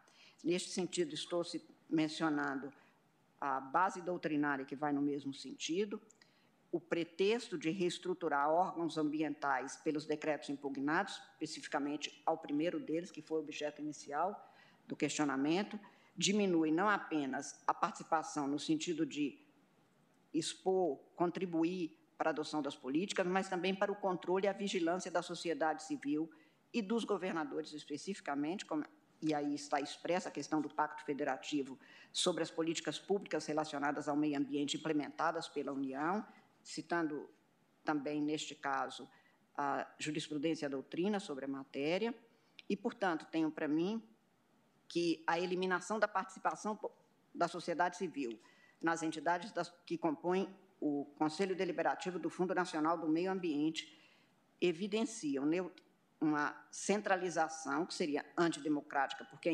intervenção estatal, neste caso, se dá de forma exclusiva, afastando a participação da sociedade civil das políticas públicas ambientais, o que deslegitima as ações estatais em ofensa ao princípio da participação popular. É, como disse, eu realço sempre o, os princípios que têm demarcado e identificado a, a matéria e o cuidado ambiental. E, neste sentido, a participação popular da sociedade civil em todas as instâncias sempre foi encarecido, tanto pela, pela Constituição como, como pela legislação, como pelos documentos internacionais. Afirma-se ainda contrariedade ao princípio da igualdade, porque a distribuição de forças entre a participação da sociedade civil no Conselho e representantes do governo e das entidades estatais dá-se deve dar-se em equivalência de condições quantitativa e qualitativa para ser considerada efetiva. Este afastamento gera exatamente uma desigualação total da atuação do Estado e da participação popular. Pelo que, senhor presidente, eu estou, como disse, recebendo o aditamento e, independente deste recebimento, como disse, não me parece que isto, de alguma forma, comprometa, e por isso aqui já dei o voto na sua inteireza, porque se o colegiado concluir no sentido de manter-se apenas no objeto inicial posto do decreto 10.224, os argumentos estão apresentados e eu estou concluindo no sentido de receber a presente arguição de descumprimento de preceito fundamental como ação direta de inconstitucionalidade, independente até dos requisitos, porque poderia recebê-la, mas acho que, como coteja com a Constituição, seria mais é, adequado.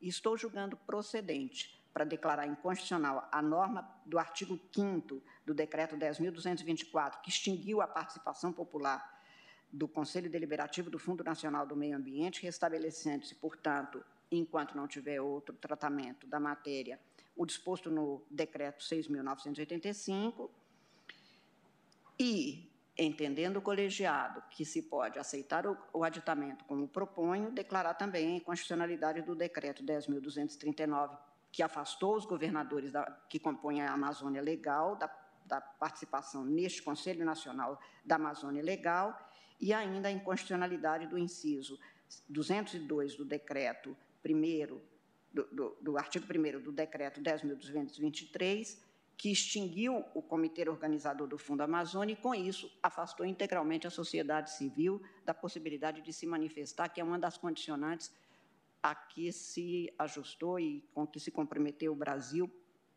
com os entes internacionais para o cumprimento da condicionante daquele fundo, e é como voto, senhor presidente. Pedindo desculpa, atravessei quatro minutos do, do nosso período de intervalo. Não, agradeço a Vossa Excelência por mais esse belo voto com essa pauta tão importante que é a pauta ambiental. Eu vou suspender a sessão pelo tempo regimental. Presidente, presidente, pela ah, ordem. Pois não? Presidente, presidente, eu peço, cumprimento Vossa Excelência e cumprimento também todos os presentes. Eu eh, já havia anunciado eh, que eu tenho um compromisso internacional de natureza acadêmica e institucional.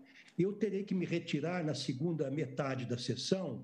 Eu pediria licença e escusas a todos e gostaria de proferir meu voto de forma muito sintética, se fosse, se me fosse permitido. A palavra está concedida Vossa Excelência. Tá bem, muito obrigado. Senhor presidente, em primeiro lugar, eu gostaria de saudar a ministra Carmen Lúcia que nos brinda com um voto extremamente importante, muito substancioso, em que analisou verticalmente todas as questões. Adianto desde logo que concordo inteiramente com o voto de Sua Excelência. Então, é, o meu voto é no sentido de, primeiramente, receber as ADPFs como ações diretas de inconstitucionalidade. Estou de acordo com o aditamento da inicial, tal como proposto pela ministra relatora eu verifico, senhor presidente, que aqui os, os atos impugnados claramente ofenderam esta esse novo regime que se inaugura com a Constituição de 1988, que é justamente a democracia participativa, que não substitui a representativa, mas complementa a representativa. Portanto, penso que os atos administrativos violaram foram de encontro a esta alteração é, que nos foi proposta pelos constituintes originários. Também entendo, senhor presidente, que há ofensa, tal como atestou agora a ministra relatora, ao princípio federativo. Em terceiro lugar, vejo que há uma inaceitável data vênia, um inaceitável eh, data vênia retrocesso é, é, com relação a esse direito fundamental que é o direito ao meio ambiente. Mas é, é, nós é, temos claramente implícito na Constituição, isso deriva é, dos tratados e convenções internacionais, o princípio da vedação do retrocesso em matéria de direitos fundamentais. Portanto, senhor presidente, e considerando que estes atos administrativos, ora impugnados, se é, é, inserem dentro de um quadro mais amplo de retrocessos contínuos que nós temos verificado nos últimos tempos, eu então, pedindo escusas e vênias aos colegas que eventualmente pensam, pensam em sentido contrário, eu vou é, acompanhar integralmente a ministra relatora no sentido da procedência integral das ações. É como voto, senhor presidente. Eu agradeço a Vossa Excelência, ministro Ricardo Lewandowski, anotei o seu voto. Desejo a Vossa Excelência um, uma boa viagem, um êxito nessa missão institucional. E aí, então, aproveito, a, após o voto do ministro Ricardo Lewandowski, para suspender a sessão pelo tempo regimental de 30 minutos, para fazermos as nossas audiências que já estão aguardando aqui na, no nosso salão branco.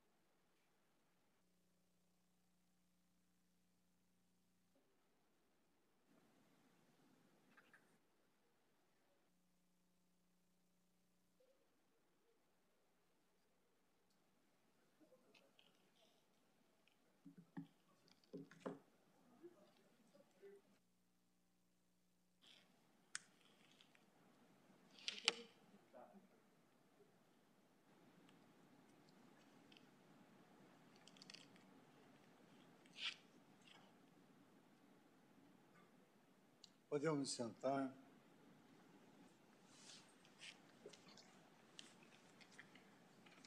Renovando meus votos de boa tarde a todos presentes, Sua Excelência Procurador-Geral da República, senhoras ministras e ministros, eu, então, passo à votação seguinte, depois do voto da ministra Carmen Lúcia, que votou pela procedência da DPF. E aplicou o princípio da fungibilidade, que também é uma jurisprudência já reiterada pelo Supremo Tribunal Federal. Então, passo a palavra agora para o voto para Sua Excelência, o ministro André Mendonça. Minha saudação, senhor presidente, ministro Luiz Fux. Meus cumprimentos também, de modo muito especial, à ministra Carmen Lúcia, relatora desta DPF, que está sendo julgada nesta tarde, e congratulando-me também com, com o voto de Sua Excelência. Minha saudação à ministra Rosa Weber, aos demais ministros, ao eminente Procurador-Geral da República, doutor Aras, aos nobres advogados que sustentaram nesta tarde, tanto presencialmente como virtual, de forma virtual, ministro Bruno Bianco, representante do autor, Rede Sustentabilidade, e representante do Amicus Curiae nesta ação. Ah, adoto o bem lançado relatório de Sua Excelência, ministra Carmen Lúcia, e no tocante à questão em discussão, eu anoto duas preliminares a serem debatidas. A primeira diz respeito ao não conhecimento da ação requerido pela Procuradoria-Geral da República, basicamente por três fundamentos. Em primeiro lugar, defendendo tratar-se de um decreto autônomo, depois que a ação adequada seria a ADI e não a DPF, e, por fim, a nulidade da questão em função de se demandar uma análise de ordem infraconstitucional, o que seria inviável em um controle abstrato dessa natureza. Com a devida vênia, eu não acolho essa preliminar, e as razões estão lançadas em voto escrito, do qual farei, o qual, ao qual farei juntada. Em primeiro lugar, porque entendo não haver decreto autônomo na questão, há uma previsão legal da instituição desse conselho e do próprio fundo, como também abordarei na questão de mérito. Em segundo lugar, por entender que há, sim, controvérsia constitucional passível de conhecimento em razão de uma ofensa direta ou uma alegada ofensa direta à Constituição. A segunda preliminar, ela é trazida pela AGU quanto à possibilidade de aditamento da petição inicial. E, nesse sentido, com a devida vênia, a eminente relatora, eu divirjo eu entendo que o aditamento, no caso concreto, ele não se mostra viável, é, e basicamente por duas razões. Primeira, de ordem processual, em relação a um aditamento superveniente de uma matéria que, embora guarde alguma relação, ela traz um pedido totalmente independente, em relação a atos distintos e, ao mesmo tempo, penso haver um, uma não adequação desse aditamento sob pena de nós, em situações similares, é, acolhermos uma espécie de juízo universal em função de uma discussão que guarde a mesma fundamentação jurídica. E também porque parte, pelo menos um dos pedidos de aditamento se refere ao Fundo Amazônia, que também é objeto à discussão na ADO 59, sob a relatoria da eminente ministra Rosa Weber. penso também haver uma motivação constitucional para não acolhimento desse aditamento, em função dos princípios do contraditório e ampla defesa, porque, no caso concreto, nem a Advocacia Geral, nem a autoridade que emanou o ato, nem a Procuradoria-Geral da República tiveram a oportunidade prévia de manifestar-se sobre esses outros atos questionados.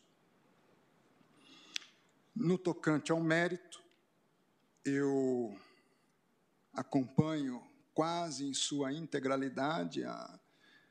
Vossa Excelência me permite uma parte? Pois não, ministro. Apenas para acentuar que, como eu disse, como o pedido inicial restringiu o objeto ao, ao questionamento sobre a validade constitucional ou não do decreto 10.224, eu adiantei, como disse, ad argumentando tanto. Portanto, é, quanto à superação do objeto, mantém-se a parte dispositiva e a fundamentação, Sim. apenas para deixar claro este ponto. Muito obrigada, Vossa Excelência. Obrigado, ministra. Como eu ia dizendo, no tocante ao mérito, eu acompanho quase em sua integralidade o voto de Sua Excelência, ministra Carmen Lúcia, e, e o faço de forma sintética, apenas ressaltando que este, este Fundo Nacional de Meio Ambiente, ele nasce em 1989 através da Lei 7.797 e ele passa posteriormente por regulamentações e passa a ser tratado por decretos, através de decretos, que são editados desde o ano 2000, que se referem ao Conselho Deliberativo do Fundo Nacional do Meio Ambiente. Esse decreto ele sofre alterações ao longo dos anos, e em todas as alterações, desde o seu início, em todas as alterações, com a previsão de participação da sociedade civil no âmbito do respectivo conselho. Mas mais do que isso, no início de 2019, quando o atual governo emite uma medida provisória que depois foi convertida em lei, a Lei 13844 de 2019, há uma expressa previsão legal no artigo 40, inciso 4 desta lei, a respeito do Conselho Deliberativo do Fundo Nacional do Meio Ambiente, que integra segundo a própria lei, a estrutura básica do Ministério do Meio Ambiente. Então, há uma previsão legal, não apenas regulamentar, a respeito do decreto. O segundo ponto é que a AGU, em sua manifestação, ela, dentre outras argumentações, ela procura distinguir o presente caso da questão que foi tratada na DPF 622 da relatoria do eminente ministro Luiz Roberto Barroso, que tratou do CONANDA, Conselho Específico ali das Crianças e dos Adolescentes. E a AGU diz que, no caso do CONANDA, havia sim por força dos artigos 227, caput, parágrafo 7 e 204, inciso 2, uma previsão constitucional para que, quando a matéria fosse relacionada à assistência social, haveria a participação da população por meio de organizações representativas na formulação das políticas e no controle das ações correspondentes em todos os níveis. E argumentou a AGU que, no caso específico do meio ambiente, não haveria esse comando constitucional. Não obstante, eu faço registro que o decreto em questão ele foi editado no dia 5 de fevereiro de 2020, sendo que, posteriormente à própria DPF, tivemos o advento da emenda constitucional número 108 de 2020. No dia promulgada no dia 26 de 8 de 2020. E esta emenda trouxe uma redação nova no artigo 193, parágrafo único da Constituição. Diz o artigo 193, caput, parágrafo único: a ordem social tem como base o primado do trabalho e como objetivo o bem-estar e a justiça sociais. Esse artigo introduz o título 8 da Constituição. E a partir desse momento se começam a tratar tudo aquilo que é pertinente à ordem social. E o capítulo 6 deste título 8 da ordem social trata do meio ambiente. E diz, então, à luz dessa explicação, o parágrafo único agora do 193. O Estado exercerá a função de planejamento das políticas sociais, ou seja, inclusive as relacionadas ao meio ambiente, assegurada na forma da lei a participação da sociedade nos processos de formulação, monitoramento, controle e avaliação dessas políticas. Então, assim como no caso do CONANDA, a meu juízo, há o advento de uma nova disposição constitucional que demanda é, compulsoriamente a participação da sociedade civil. Não se está a dizer que essa participação deva ser nas estritas formas ou no estrito modelo do decreto que foi revogado pelo decreto questionado 10.224 mas que não se pode prescindir da participação da sociedade. Friso, logicamente que a administração pública tem a discricionariedade para definir a melhor forma dessa participação, mas não simplesmente excluir a participação. Também entendo que essa participação tem que primar pela eficiência não é uma participação a tal ponto que iniba a própria realização da política ou a eficiência da política correspondente. Mas participação deve haver.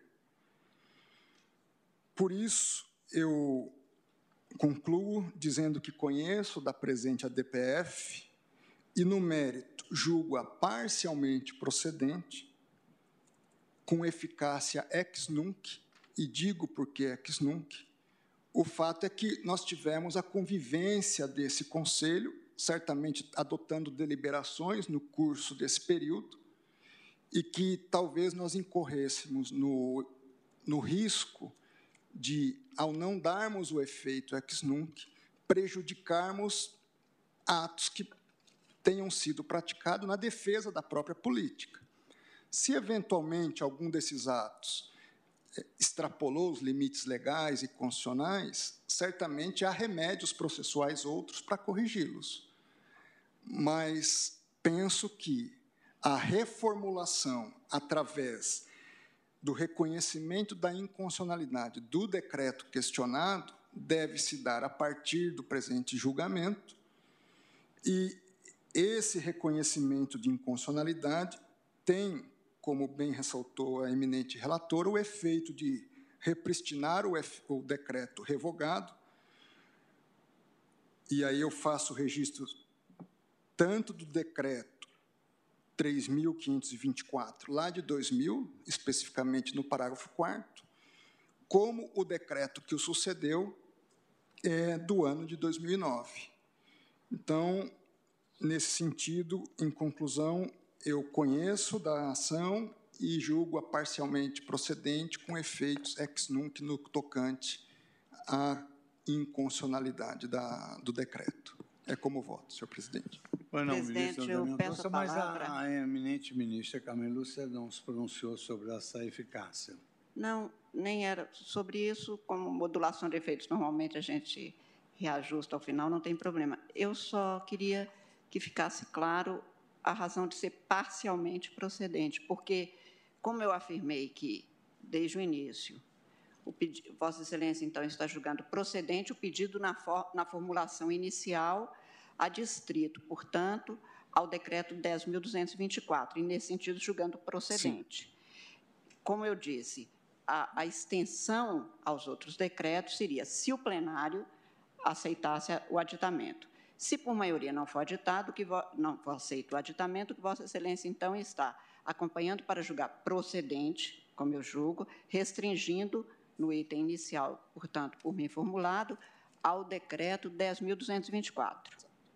Nesse sentido, julgando procedente. Exato. E não o que Vossa Excelência, na preliminar, então, afastou foi a extensão do conhecimento do objeto.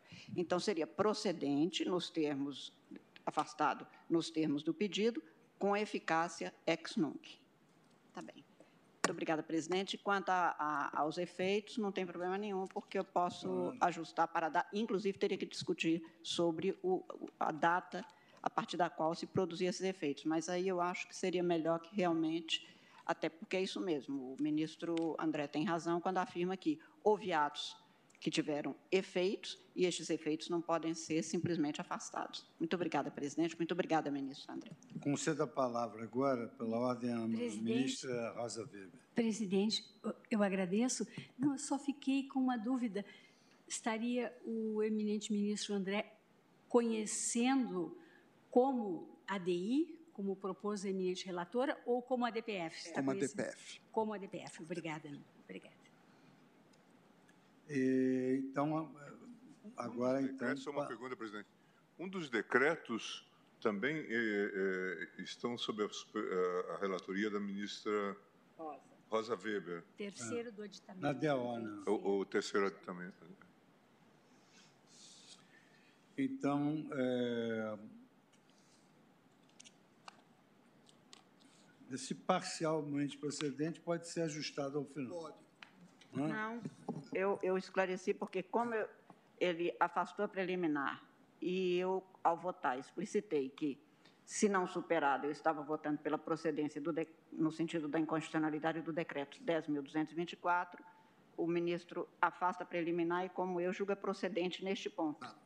Portanto, é procedente, não é isso, ministro? É isso. Eu considerei o aditamento em função do, dessa fala do parcialmente em função do aditamento. Se é restrito ao único decreto, é Exatamente, é totalmente eu, procedente. Por isso é que eu fiz separados e, e afirmei isso então, desde é o início. Então, é só distrito ao, ao decreto 10... Isso. 224, é, 10, 224. Exatamente. De 2020. Obrigada. Presidente. Perfeito. Então, procedente, procedente. É, ministro Alexandre Moraes, pede a palavra. Obrigado, presidente. Eu pedi a palavra para antecipar o voto, em virtude do uma audiência que eu tenho na sequência, e agradeço o ministro Nunes Marques pela gentileza. É, presidente, eu já antecipo que acompanho a eminente ministra relatora nas preliminares, inclusive em relação ao é, aditamento. Em relação ao mérito, presidente, a, o artigo 225 da Constituição é, internalizou a, a ideia de proteção ao meio ambiente que foi evoluindo internacionalmente inclusive no artigo 130R né, do Tratado da União Europeia, é no sentido de ser essencial à política comum a busca de um grau de proteção elevado. E isso eu saliento, presidente, porque nessa hipótese, ou essa hipótese, ela me parece diferente é, da hipótese é, da ADPF em que julgamos, seja do CONANDA, seja de outros é, conselhos, onde fizemos aquela diferença realmente em relação ao conselho criado por decreto, extinto por, pode ser extinto por decreto. O conselho criado por lei, obviamente, deve ser alterado ou extinto por lei. Aqui, na questão ambiental, é, além dos argumentos dos ótimos argumentos trazidos pela eminente ministra relatora, se soma esse argumento trazido pelo ministro André, do parágrafo único do artigo 193, a exigir, na forma da lei, a participação da sociedade nos processos de formulação, monitoramento, controle e avaliação dessas políticas. Quais políticas? É, numa delas, as políticas ambientais. Então, além dessa questão específica específica agora do parágrafo único do artigo 193, Me parece que aqui também, como a eminente relatora bem colocou, se aplica, se aplica o princípio eh, da proteção, é, um princípio implícito de proteção é, do, contra o retrocesso.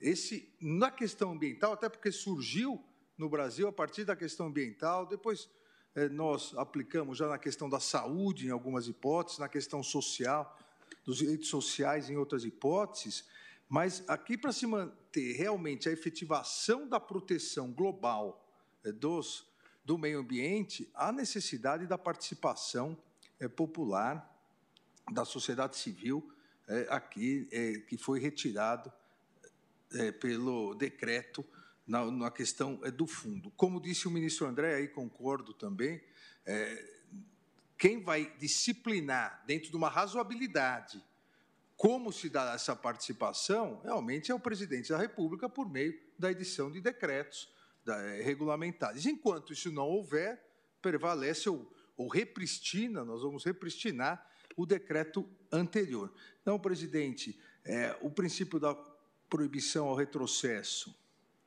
eh, não só teve essa proteção à dignidade da pessoa humana, ao meio ambiente, mas aqui também, expressamente, a necessidade de participação popular. E o Constituinte, ele elaborou toda a proteção ao meio ambiente, levando em conta a participação popular. Tanto que é possível ação popular para a proteção do meio ambiente e ação civil pública. É, é um complexo mecanismo protetivo ao meio ambiente que inclui sempre a participação popular não há razão para se retirar a participação popular na destinação é, do, do, do fundo ligado ao meio ambiente. Então, com essas rápidas palavras, presidente, parabenizando novamente a eminente relatora é, pela análise da questão ambiental, acompanho integralmente Sua Excelência. Muito obrigado, ministro Alexandre Moraes. Agradeço também ao ministro Nunes Marques, que cedeu a vez, mas agora é a sua vez.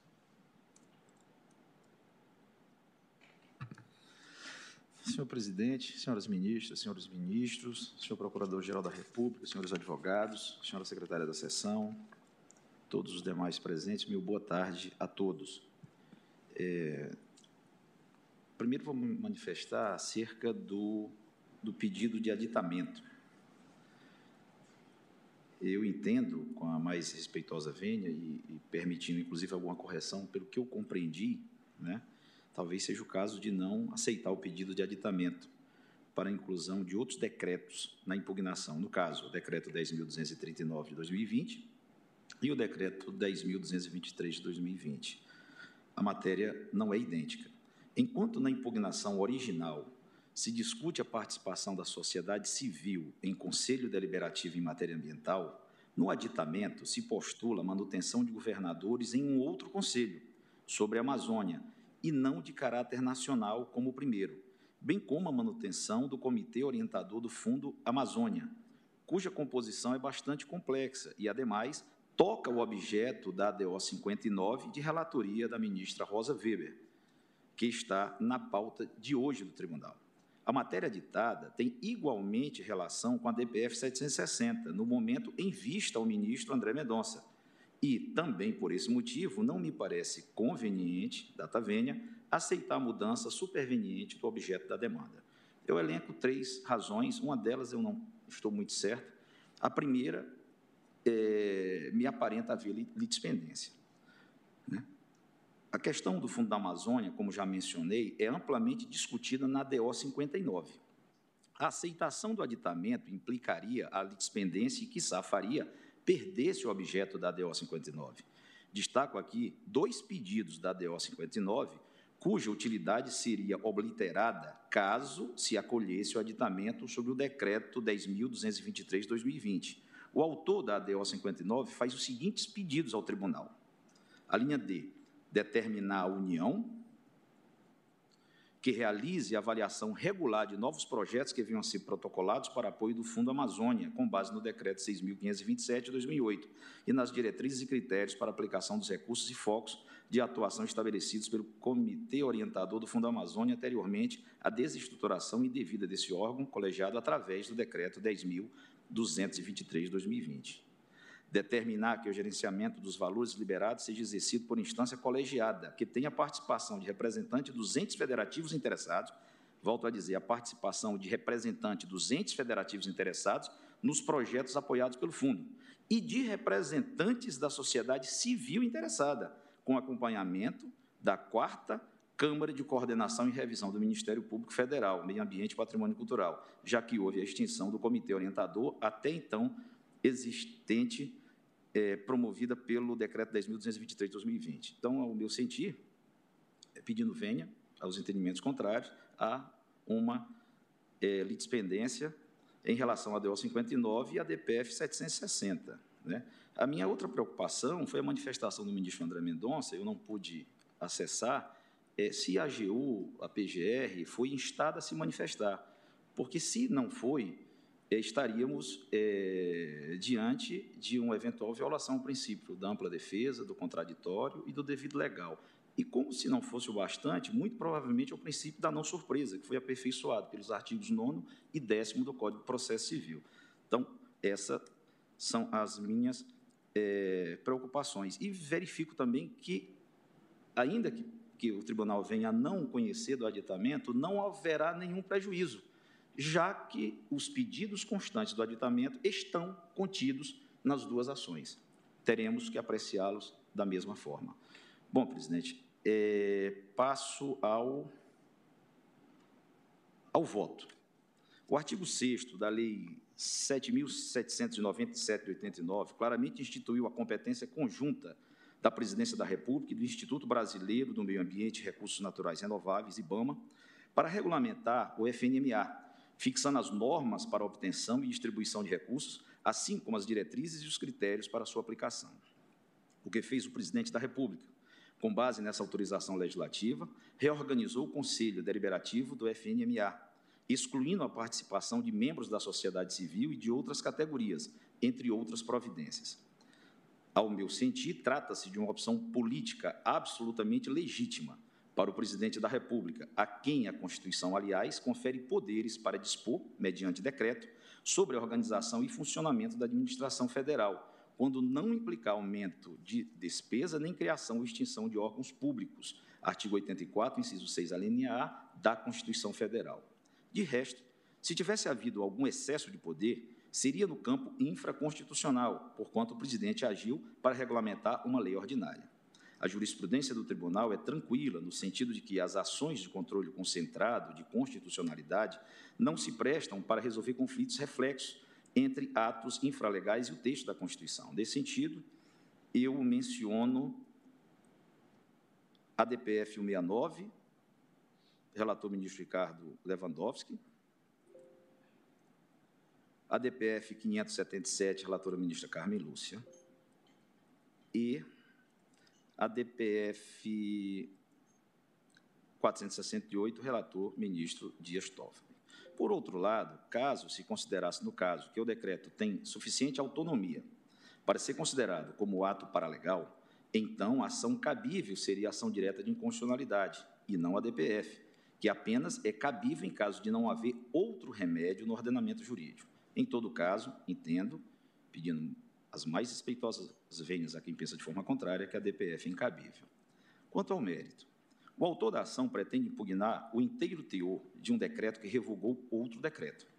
Ora, não existe hierarquia entre decretos. A revogação de qualquer decreto pode ocorrer a todo momento, respeitados apenas eventuais direitos adquiridos ou atos jurídicos perfeitos mas imaginar que existem decretos irrevogáveis por outros é impensável.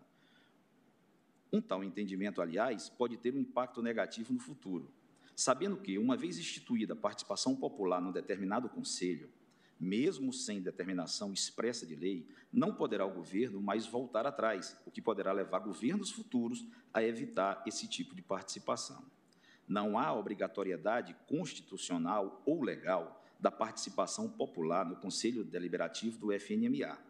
Por uma opção política, entendeu-se, em um determinado momento histórico, que essa participação seria interessante e útil.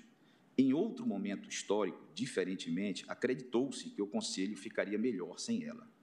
Em todo caso, Isso não elimina os diversos tipos de controle que incidem sobre a aplicação dos recursos públicos, pelo Tribunal de Contas, pelo Ministério Público, pelas organizações não governamentais, pelos cidadãos, segundo as formas constitucionais e legalmente previstas.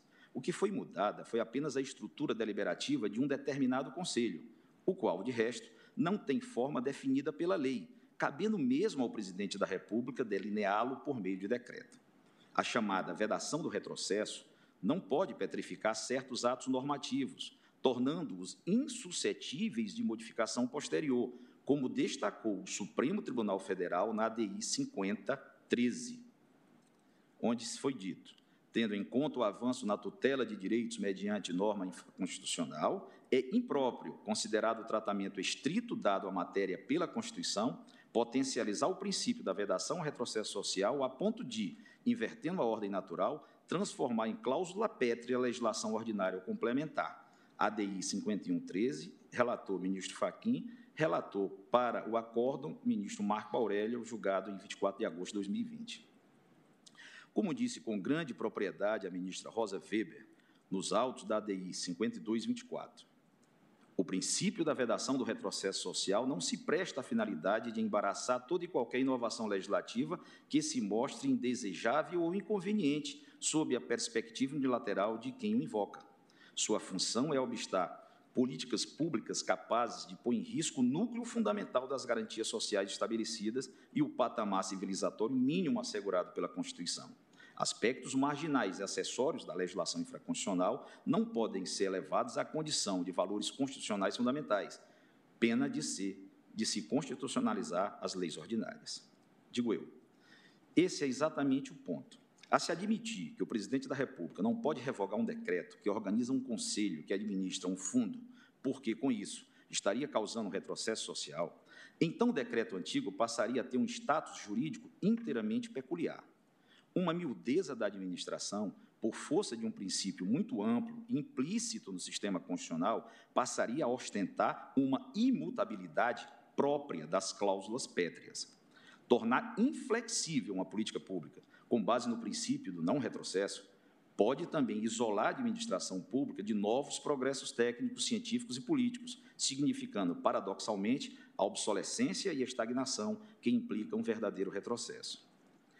A aplicação do princípio da vedação do retrocesso deve ser reservada para questões de grande alcance, que impactem o núcleo de direitos fundamentais de modo perene e significativo. No caso dos autos, isso não ocorre. A mera alteração organizacional de um conselho em nada afeta os aspectos do controle social das políticas de meio ambiente. Os cidadãos interessados no tema têm vários canais para direcionar as suas críticas e impugnações aos atos do poder público nesta área. Apenas houve um reposicionamento dos atores envolvidos na temática conforme a mudivindência do novo governo. Um governo mais adiante, por exemplo, pode reorganizar novamente o Conselho, trazendo de volta a participação popular nos mesmos moldes ou em nova roupagem. Impor agora que aquela organização permaneça significaria impedir também que governos futuros revejam sua organização. Parece-me, com devido acatamento e respeito, sem base constitucional essa posição. A Constituição Federal, ao mencionar a soberania popular, prevê os instrumentos mínimos dessa participação, quais sejam a o voto direto e secreto, com valor igual para todos. Constituição Federal, artigo 14, caput. Nos termos da lei, por plebiscito, referendo e iniciativa popular. Constituição Federal, artigo 14, incisos 1, 2 e 3.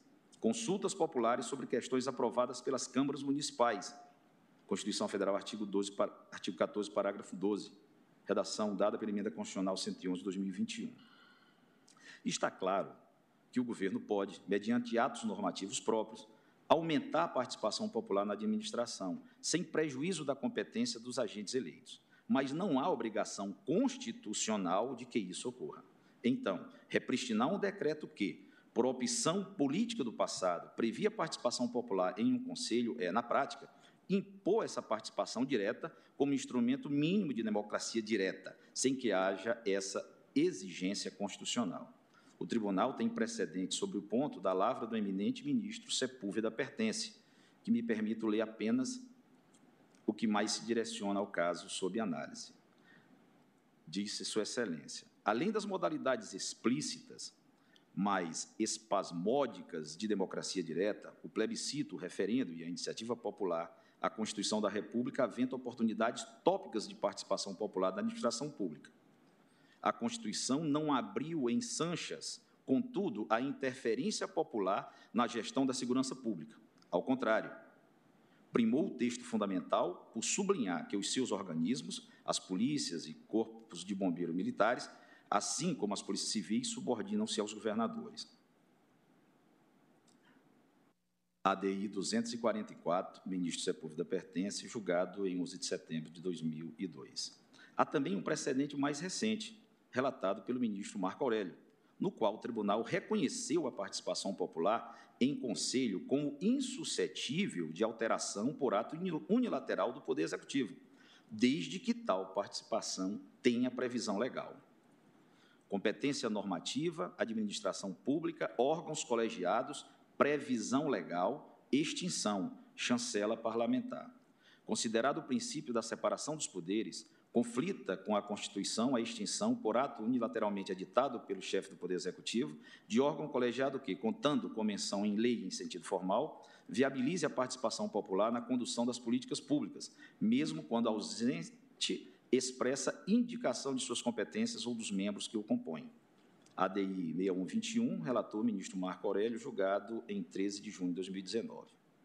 Friso, em razão da relevância jurídica do tema, que este Supremo Tribunal Federal reconheceu que a participação popular em conselho como insuscetível de alteração por ato unilateral do Poder Executivo, mas desde que tal participação tenha previsão expressa em lei. Vale ressaltar que esse não é o caso dos autos. A Lei 7.797 de 89 não prevê expressamente a participação popular na administração do Fundo Nacional do Meio Ambiente. A Constituição também não prevê a participação popular direta em órgãos deliberativos como regra aplicável às políticas de meio ambiente. O artigo 93, parágrafo único da Constituição Federal, na redação dada pela Emenda Constitucional 108 de 2020, preconiza que a participação da sociedade no planejamento das políticas sociais se dará na forma da lei. Artigo 193. A ordem social, bem como base o primado do trabalho e como objetivo o bem-estar e a justiça sociais. Parágrafo único. O Estado exercerá a função de planejamento das políticas sociais assegurada, na forma da lei, a participação da sociedade nos processos de formulação, de monitoramento, de controle e de avaliação dessas políticas públicas. No instante em que, sem previsão legal expressa, atribui-se o status de obrigatório à participação popular num determinado conselho, por via judicial, acaba-se por paralisar até mesmo a atividade legislativa futura, que fica assim impedida de revogar tal participação popular, sob o argumento da impossibilidade de retrocesso. Gostaria de mencionar aqui também que o Congresso Nacional, por meio da Comissão de Meio Ambiente e Desenvolvimento Sustentável, que tem atribuição constitucional de informar a participação da sociedade nos processos de formulação, monitoramento e controle das políticas públicas, expressamente rejeitou o pedido feito pela deputada Jandira Fegali para suspender o decreto impugnado, no ponto em que extinguiu a participação popular no Conselho Deliberativo do Fundo Nacional do Meio Ambiente por sua pertinência, transcrevo apenas um trecho do parecer do relator do PDL 28 de 2020, na referida comissão da Câmara dos Deputados, o deputado Coronel Crisóstomo, do PSL de Rondônia. Disse Sua Excelência, a lei que criou o Fundo Nacional do Meio Ambiente, em 1989, nada disse sobre a sua composição, como assim indicado. Na verdade, nem mesmo criou um comitê ou conselho para geri-lo, apenas conferiu ao Poder Executivo a competência para regulamentar o fundo. O Conselho foi criado por decreto em 1989, só foi formalmente reconhecido em lei apenas no ano seguinte, mas sua composição continuou a cargo do Poder Executivo. Desde então, a composição do Conselho foi alterada cinco vezes, no governo Collor, no governo Itamar Franco, no governo FHC, no governo Lula e a última agora no governo Jair Bolsonaro. Ora, está claro que todas as alterações na composição do Conselho do Fundo foram feitas rigorosamente dentro dos limites da competência privativa constitucionalmente atribuída ao presidente da República para dispor, mediante decreto, sobre a organização e funcionamento da administração federal, quando não implicar aumento de despesa nem criação ou extinção de órgãos públicos. Se assim não fosse, seria preciso explicar como foi possível ao presidente da República alterar a composição do Conselho Deliberativo do Fundo Nacional do Meio Ambiente cinco vezes, em vários governos diferentes, sem que sua competência para isso tenha sido questionada. Em síntese, não há, em absoluto, fundamento na afirmação de que o Poder Executivo, no caso em comento, exorbitou do seu poder regulamentar. Nesse caso, portanto, não há também necessidade nem proveito na análise do mérito da proposição. Em face do exposto, voto pela rejeição do PDL 28 de 2020. Prossigo. Como se vê, o Conselho Deliberativo do Fundo Nacional do Meio Ambiente já teve a sua composição alterada várias vezes, mas a questão é: isso é suficiente para dizer se há um direito difuso de participação da sociedade civil na composição de um conselho criado por decreto? Com a devida vênia, parece-me que não. Se nem mesmo há uma lei que assegure o direito de participação da sociedade civil nesse conselho, na verdade, poderia o governo até mesmo extingui-lo incorporar competência em algum órgão próprio do Ministério do Meio Ambiente ou na Presidência da República. Os processos de reordenação organizacional são absolutamente normais na dinâmica administrativa. Pensar de outro modo seria conceder ao referido Conselho o status de um órgão constitucional. Se não pode ser excluída a participação da sociedade civil, então, por maior razão, o citado Conselho não pode ser extinto. Logo, trata-se de um órgão singular na administração pública brasileira, infenso ao poder de ordenação do presidente da República, a despeito de ter sido criado por decreto. Embora seja relevante a ideia de participação popular direta, e de fato ela é, mesmo um conceito como esse pode ser distorcido e não está no projeto constitucional de 1988, substituir a democracia eletiva por uma democracia direta.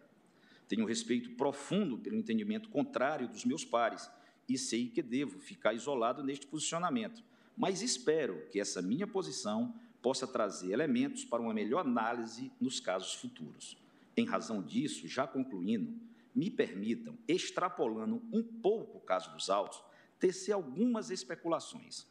Imaginem que um governo eleito, em fim de mandato, institua uma ampla participação popular, quiçá majoritária, em vários conselhos que formulam e gerem políticas públicas. Caso se considere que, uma vez instituída, mesmo sem previsão legal, tal participação não poderia ser revogada pelo governo seguinte, então essa seria uma forma sutil de deslegitimar governos futuros eleitos pelo voto popular, sujeitando-os a grupos organizados de pressão. Ainda nessa linha, Considerando as tecnologias que hoje permitem, com certa facilidade, a participação direta dos cidadãos nas discussões públicas, os conselhos poderiam ser ampliados para abranger, quem sabe, até mesmo toda a população do país com acesso à internet, criando-se um governo plebiscitário digital populista que, como sabemos, não está dentro do quadro normativo constitucional brasileiro. Não me limitando ao caso em análise, mas com olhos voltados no futuro, eu prossigo apenas em sede de especulação.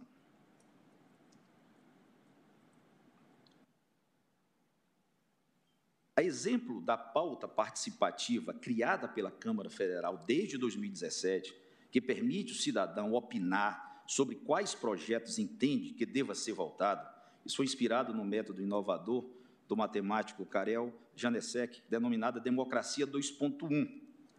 Imagine se esse mesmo modelo foi adotado por um futuro governo que abra um canal de comunicação direta com o povo brasileiro. A ideia pode ser muito bem sucedida, mas se acaso esse governante perceba que há, por exemplo, uma intensa participação de um determinado grupo em detrimento da maioria, ou um robô que estaria multiplicando uma determinada opinião, esse governo não poderia mais suspender ou extinguir esse mecanismo? Penso que o precedente pode servir muito bem ao hoje, razão pela qual parabenizo a eminente relatora e todos os demais ministros, mas com olhos no porvir, penso que esse precedente pode vir, inclusive, a inibir a ampliação da participação da sociedade civil pelos futuros governos, diante da impossibilidade de redução desta participação popular. Ou seja, se não vou poder desfazer, melhor então não fazer.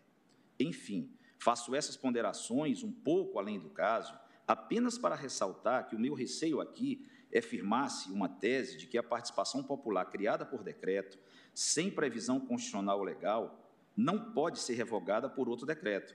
Está claro que não quero aqui condenar a participação popular na gestão das políticas públicas, principalmente na ambiental. Ao contrário, receio é que este precedente iniba novos governos a ampliar a participação popular, já que, diante de eventual insucesso da medida, a mesma não poderá mais ser extinta. Penso que tal mecanismo pode e deve ser usado conforme as deliberações políticas de cada momento. O que rejeito é a entronização dessa ideia como princípio rígido e subjacente ao sistema constitucional, porquanto isso, com a devida vênia, não tem base constitucional e, nos seus extremos, pode, de um lado, frear o avanço da participação popular ou induzir perigosos instrumentos demagógicos que se tornariam imunes à gestão de futuros governos. Assim, senhor presidente, não conheço da ação e, acaso o plenário supere as preliminares, pedindo a mais respeitosa vênia e compreendendo perfeitamente e parabenizando a eminente relator e os meus pares pelo entendimento contrário, até porque, dotados de portentosos fundamentos, no mérito, voto pela improcedência dos pedidos.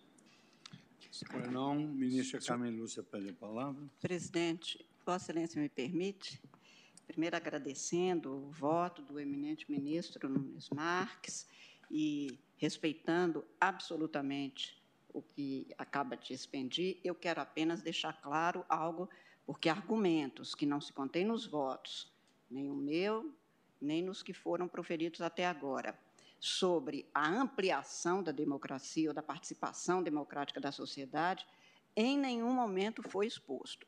O que nós estamos falando não é que o presidente da República não possa, e aliás isso ficou claro no meu voto, o ministro André chamou atenção para esse ponto, pode sim alterar, deve, é próprio da vida, pode ser uma outra formulação, desde que não exclua representante da sociedade civil, porque o que nós estamos aqui é, primeiro, no objeto específico, matéria ambiental. Segundo, com previsão constitucional, por isso o tempo todo eu falei que nós estamos fazendo o cotejo das normas questionadas, no caso específico da 10.224, com a Constituição, não passando por esta via, porque esta matéria tem um tratamento constitucional. E, ministro Nunes Marques, em nenhum momento nós estamos falando na diminuição da participação, nós estamos falando na ausência dela, e foi encarecido no meu voto expressamente que o presidente pode tratar do assunto, deve tratar do assunto, a competência dele não está sendo afastada. O que o controle de constitucionalidade abstrato faz, enfatiza, e é nosso dever, como determinado pelo artigo 102 da Constituição, como guarda da Constituição, é é impedir que um princípio constitucional da participação popular em matéria ambiental não possa ser desfeito por um ato unilateral do presidente da República, que, neste caso, excluiu a participação, não deu uma outra orientação. Acho que talvez não tenha ficado tão anotado nem realçado como deveria, e por isso eu fiz questão de afirmar, porque os exemplos dados por Vossa Excelência. Agora, se um presidente da República quiser ampliar a participação popular, se ele não puder mudar, nós não tratamos deste assunto. Nós dissemos que, neste caso, com o decreto 10.224 especificamente, como no aditamento feito e apresentado, ainda que, e ainda que com o afastamento dele, mantendo-se a questão no questionamento sobre o, o decreto 10.224, que excluiu representante da sociedade civil do Fundo Nacional do Meio Ambiente, numa matéria que impõe a presença da sociedade por norma constitucional, aí sim nós temos essa impossibilidade e deixamos claro que até que o presidente possa cuidar dessa matéria, nós estamos determinando que se aplique aquele anterior que previa a participação, claro que com a remodelagem possível sempre, como é da dinâmica da vida os argumentos de terror em que, então, se um presidente fizer isso alguma vez, ele não pode voltar atrás? Pode, a vida é dinâmica, a vida muda, tudo muda. É. Mesmo quando eu expus meu voto na ADPF 760, eu espero que tenha ficado claro, aliás, o ministro Bruno Bianco, de maneira correta, como é próprio do seu comportamento, sempre e talentosa, ele diz: a ministra não está dizendo que não possa mudar o PP-SEDAN. Pode. Apenas para isso é preciso que se cumpra os princípios constitucionais e a dinâmica impõe exatamente esta observância. Muito mais aqui. Quer dizer, Afirmar que isso aqui seria um precedente, no sentido de que o presidente da República estaria impedido, em qualquer circunstância, de mudar, especialmente para aumentar a democracia, porque amanhã ele não pode mudar, isto não existe no meu voto, e até onde eu pude compreender dos outros três votos já exarados, presidente, isto em nenhum momento foi cuidado. Essas situações são perigosas, porque quando se expõe isso, expõe quem votou até agora como se a gente estivesse fazendo uma barbaridade que seria mesmo. Se eu estivesse dizendo que um presidente da República que tem a competência regulamentar infralegal não pode exercer, porque depois ele não pode mudar no sentido de modificar, alterar ou aperfeiçoar ou diminuir uma ou outra forma de participação popular, realmente estaria alguma coisa em contradição absoluta com a Constituição. Não foi isso que eu disse, não foi isso que eu pude extrair dos outros votos. Aqui está o ministro André, e como certamente esse processo haverá de ser suspenso e haverá de continuar, os nossos pares que já votaram terão oportunidade de se manifestar, se for o caso, sobre isso. Eu só quero de imediato deixar claro que não estamos criando um precedente, menos ainda afirmando a impossibilidade de atuação de presidente da República, ou agora ou no futuro, porque o que nós estamos é, examinando o caso de uma norma, de um documento infralegal, como é o decreto 10.224 em relação a uma competência específica em matéria ambiental. Apenas isso, com todo respeito, ministro Nunes Marques, como é óbvio, nem poderia ser diferente, é, no sentido de que Vossa Excelência, é claro, com a, com a sua compreensão de mundo do direito, possa é, votar e votou com tanta fundamentação. Apenas quero esclarecer para não ficar nenhum tipo de pendência eu não expus em meu voto e não escutei dos votos que já foram exarados nenhum argumento teratológico que amarrasse um presidente da República, ou agora ou no futuro, a não propiciar melhor, condições diferentes, respeitados os princípios democráticos de participação popular, em matéria ambiental há um tratamento constitucional específico, apenas isso para deixar claro, presidente. Mas agradecendo mais uma vez eu, o ministro Nunes Marques. Eu aqui da presidência, que tem de conciliar tudo aquilo que eu ouvi, que sou o último a votar, né? o que eu verifico é que a causa pretende, ela se referia ao fato de que os conselhos não tinham composição popular, só representantes do governo. É, Mas o ministro excluídos. Castro Nunes construiu um raciocínio e fez um reforço argumentativo com esses exemplos. Eu acho que ficou Exata, bem entendido. Exatamente. E concluiu pela imprecedência. É o que eu apenas é, é, registro é que eu não falei em momento nenhum que isso está no voto de ninguém. Ele está no meu voto. Quando eu citei os exemplos, eu por duas vezes repeti que iria me distanciar do caso dos autos a título de especulação. Né? E agora me sinto muito feliz que o meu voto já serviu para trazer os, os esclarecedores pronunciamentos Não, eu já tinha dito isso antes, então, ministro. Talvez mas eu não tenha não, sido no detalhe da... Não, da, fui clara ao afirmar exatamente. Não da, estamos... Do reposicionamento de decretos. Eu já fico muito não, feliz pelo pronunciamento não, do Isso já tinha sido afirmado e reafirmado. Como na, na, na, na arguição de descumprimento de preceito fundamental 760, tanto que da tribuna o ministro Bruno Bianco falou, e hoje, mais uma vez, eu afirmei talvez não tenha enfatizado devidamente. Mas, como eu disse, com todo respeito, e mesmo quando se faz, e por isso que eu digo que não estamos mesmo cuidando do caso, apenas tornando grifado, devidamente sublinhado, a ênfase que precisa ser dada. Isto aqui não é um precedente que pudesse levar a uma teratologia do Supremo Tribunal Federal. Não é nem o meu voto. É não se imaginar que é um precedente que seria, poderia se constituir, como Vossa Excelência disse, um perigoso precedente apenas para deixar claro. Talvez Mas... não tenha ficado claro. Quando eu falo de um precedente, eu me baseei, me baseei num posicionamento do Supremo Tribunal Federal em um caso fronteiriço a este, onde o Supremo Tribunal Federal disse, ele reconheceu que a participação popular em conselho ela é insuscetível de alteração por ato unilateral do Poder Executivo. Só que Naquela sentada, ficou consignado no acórdão, desde que tal participação tenha previsão legal expressa. O que eu estou a dizer é que, neste caso, nós estamos, aí eu falo do precedente nesse sentido.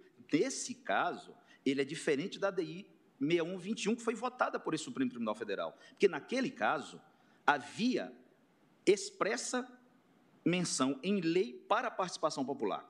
Neste caso, não há nenhuma lei que determine a participação. E não há, isso na minha interpretação, é, houve um pequeno distanciamento. Por isso que eu trato de um precedente. Não que absolutamente ele esteja errado ou certo, mas eu não poderia deixar de registrar que a posição do Supremo Tribunal Federal até então exigia menção expressa em lei para essa participação popular. E neste processo, estamos debatendo é, é, é e trazendo uma roupagem mais moderna em razão dos fatos e, e da dinâmica né, do dia a dia da administração pública brasileira, em que já consignamos, e alguns votos foram dessa forma, e muito provavelmente todos, assentando um entendimento novo, que nesse caso não há necessidade de expressa é, previsão legal. Foi isso quando eu falo do novo precedente. Aí fiz claro. esse distanciamento. E por isso e mencionei é que eu fiz questão de enfatizar, ministro, porque nós estamos, na minha compreensão, mantendo o Supremo, o que o Supremo tem afirmado, apenas afirmando que a lei expressamente pode prever, no caso de participação popular, ou em matéria ambiental, eu estou extraindo da Constituição. E por isso, no início, eu disse: estou recebendo como ação diretas, se for essa a compreensão da maioria, porque também isso é preliminar que não vai alterar o resultado, apenas estou adotando este, esta compreensão, porque estou extraindo o cotejo, e repetir isso mais de uma vez, e talvez não tenha ficado tão enfatizado quanto gostaria, da Constituição. Portanto, estou mantendo o que o Supremo tem dito. É preciso haver base para que haja essa exigência. E eu tentei demonstrar no meu voto que havia. Só que não era uma base normativa infra, infraconstitucional, mas constitucional. Mas eu agradeço a Vossa Excelência pela. Senhor presidente. Ouvir. Muito obrigada. Ministro André Mendonça pede a palavra para suscitar uma questão de ordem. Senhor presidente, questão de ordem, tentando contribuir não só com Vossa Excelência, mas de modo até especial com a ministra Carmen Lúcia, é, na condição de relatora e na eventual definição do resultado final. Do que eu depreendi do voto da eminente ministra Carmen Lúcia, nós, e nós estaríamos de acordo nesse sentido, é da inconstitucionalidade do artigo 5 do decreto.